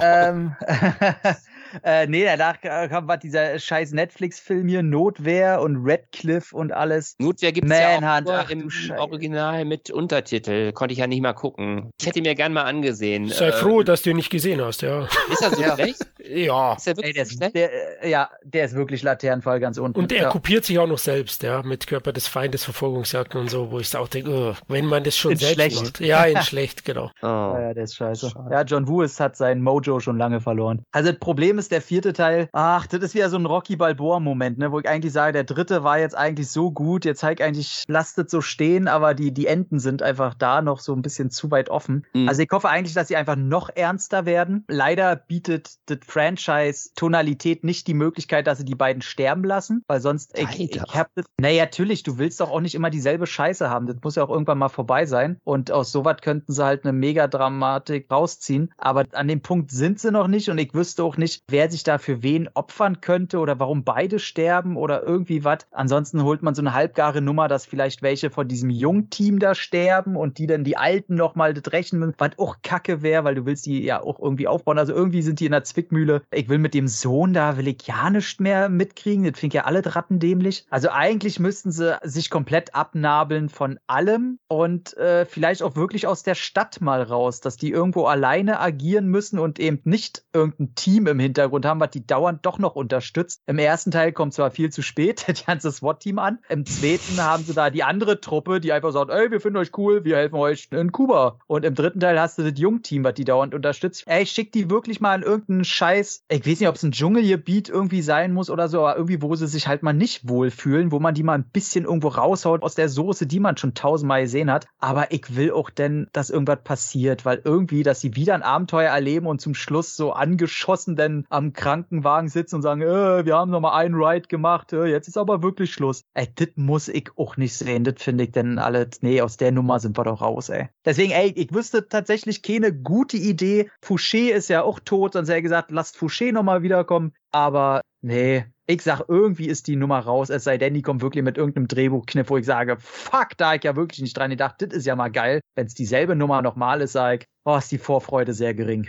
wenn man Fouché jetzt noch mal wieder auferstehen lassen würde, so wie der zusammengeballert wurde, das wäre ja wirklich ja. schon so wie, wie bei MacGyver. Fällt 200 Meter tief und äh, hat dann irgendwie so ein paar Blessuren oder so. Finde ich immer herrlich, over ja, the top. Alle dämlich. Da ich ja die Hoffnung immer bei Fast and Furious, weil da die Bösewichte immer überlebt haben. Da ich ja gehofft, für den letzten Teil schließen die sich alle zusammen nochmal, um die scheiß Toretto-Truppe kaputt zu machen, aber auf die Idee kommen die leider alle nicht. Ja, nee, ey, keine Ahnung, vielleicht also wenn sie ganz mutig wären, würde ich einfach sagen, traut euch was und lasst einen der beiden gleich am Anfang sterben. Oh nö, also für mich nicht. das wird ja sicherlich nicht passieren weil die Jungs, äh, die wollen ihre Gagen und für gescheite Auftritte, die haben sicherlich auch ein Ego und das wird auf jeden Fall wieder so ein Abenteuer, befürchte ich auch wie du, so wie, wie Teil 3. Ich denke, Teil 3 hätte es gut abgeschlossen, ohne die Post-Credit-Scene wäre eigentlich noch runter gewesen am Ende. Ich bin mir auch nicht sicher, ob sie da überhaupt anschließen werden an, an der Sohn-Story. Übrigens, da fand ich noch witzig, wie sie mit dem Flieger dann runterfliegen und äh, der Martin Lawrence ihn aufzieht, ja, dass er mit der Hexe es getrieben hätte. Das fand ich noch einen netten ja. Move. der hat mir noch ganz gut gefallen. Oder sie holen, warte mal, Mike, hat der eine Freundin am Ende? Nö, der hat jetzt einen Sohn. ey, da könnten sie im Grunde, ja, das muss man auch erstmal schaffen. Keine Freundin, aber einen Sohn geschenkt bekommen. Aber, ähm, ey, Thea Leoni kommt zurück. Yeah! Hat, hat mit Mike was am Laufen und die lassen Thea Leoni sterben. Oh, nee. Nee, also eine Beispielscheiße, ja Michael, muss einer sterben. Hier kann nicht so eine Emo-Nummer durchgespielt werden. Dann guck dir andere Filme an. Das geht's ich war ja schon beim zweiten Teil enttäuscht, weil beim ersten Teil hatte sie ja gefragt, von wegen, was machen wir jetzt? Deswegen dachte ich erst, sie gehört jetzt zum Team. Ja, was soll sie denn machen? Den Rock noch kürzer schneidern? Nein, wirklich so auch in die Action reingehen, wie es ja bei dem, bei dem Finale auch der Fall war. Naja, das ist ja schon kläglich gescheitert, ja. wo sie den, den Fauché erschießen wollte. Na, aber immerhin hat sie da ganz gut was hochgejagt, ne? Wie sie sich dann aus dem, aus dem Auto fallen lässt. Ich finde, das sieht schon ganz anständig ja, aus. Okay. Ich hasse das, wie sie da in Zeitlupe denn so stöhnt, als sie auf den Boden rollt. So, so, okay. Ich weiß raus, so, uh, wo ich denke, oh Gott, ja, ja, naja. Nee, ich, ich finde, sie ist einfach nur äh, optisches Beiwerk. Ja, wir werden sehen, wir warten ab, was die Bad Boys uns noch präsentieren mit Teil 4. Hast du denn äh, in, die, in die Serie eigentlich mal reingeguckt? In die Spin-off-Serie? Ich habe da mal reingeguckt. Ich muss ganz ehrlich sagen, obwohl Jerry Bruckheimer da mit dran produziert hat, mich hat das nicht so richtig abgeholt. Es war auch so, dass die Gags, die die beiden Frauen gerissen haben, das wirkte so ein bisschen sehr abgekupfert teilweise. So, so die eine Szene dann so wie die und das war mir zu gewollt irgendwie. Frauenrollen, die eigentlich für Männer geschrieben sind. Geil. Das stört mich, das stört mich gar nicht so, aber es wirkte so abgekupfert, so unlustig. Naja, Obwohl ja hier ja ähm, Jessica Alba, glaube ich, sogar mitspielt, ne? Ja, die ist ja auch verbrannte Erde. Ja, da merke ich gut, dass ich sie nie angeschaut habe.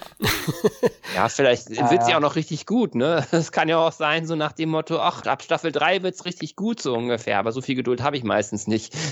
nee, ich glaube, dann hätte man auch, glaube ich, von ihr gehört. Die meisten finden die ja echt nicht so geil. Und so viel Lebenszeit haben wir auch nicht bei der Menge an Filmen, die wir sonst so schauen. Da schaue ich mir lieber den dritten oder ersten oder ja, vielleicht ein bisschen zweiten nochmal an. Ja, ich würde sagen, wir sind am Ende angekommen. Jungs, vielen lieben Dank fürs Vorbeischauen. Gerne. Ja. Michael, viel Erfolg mit deinem Podcast. Leute, ihr habt ja zu Beginn einen kleinen Abriss bekommen, was euch da erwartet, also hört mal rein. Ja, ich würde mich freuen. Und vielen Dank auch, dass ich dabei sein durfte. Hat mir sehr viel Spaß gemacht mit euch. Sehr gerne. Ja, auch euch, liebe Hörer, vielen lieben Dank fürs Zuhören. Wir hoffen, ihr hattet Spaß mit der Folge und lasst auch mal ein bisschen die Bad Boys oder Girls raushängen. Übrigens, wir freuen uns, wenn ihr uns nach dem Motto liken, teilen, liebhaben, helft, für andere besser sichtbar zu sein, damit unsere CT-Familie noch größer wird. Des Weiteren könnt ihr uns bei Patreon finanziell etwas unter die Arme greifen, damit der Podcast und Blog möglichst kostenneutral bleibt. In diesem Sinne, macht's gut, bis zum nächsten Mal. Ciao!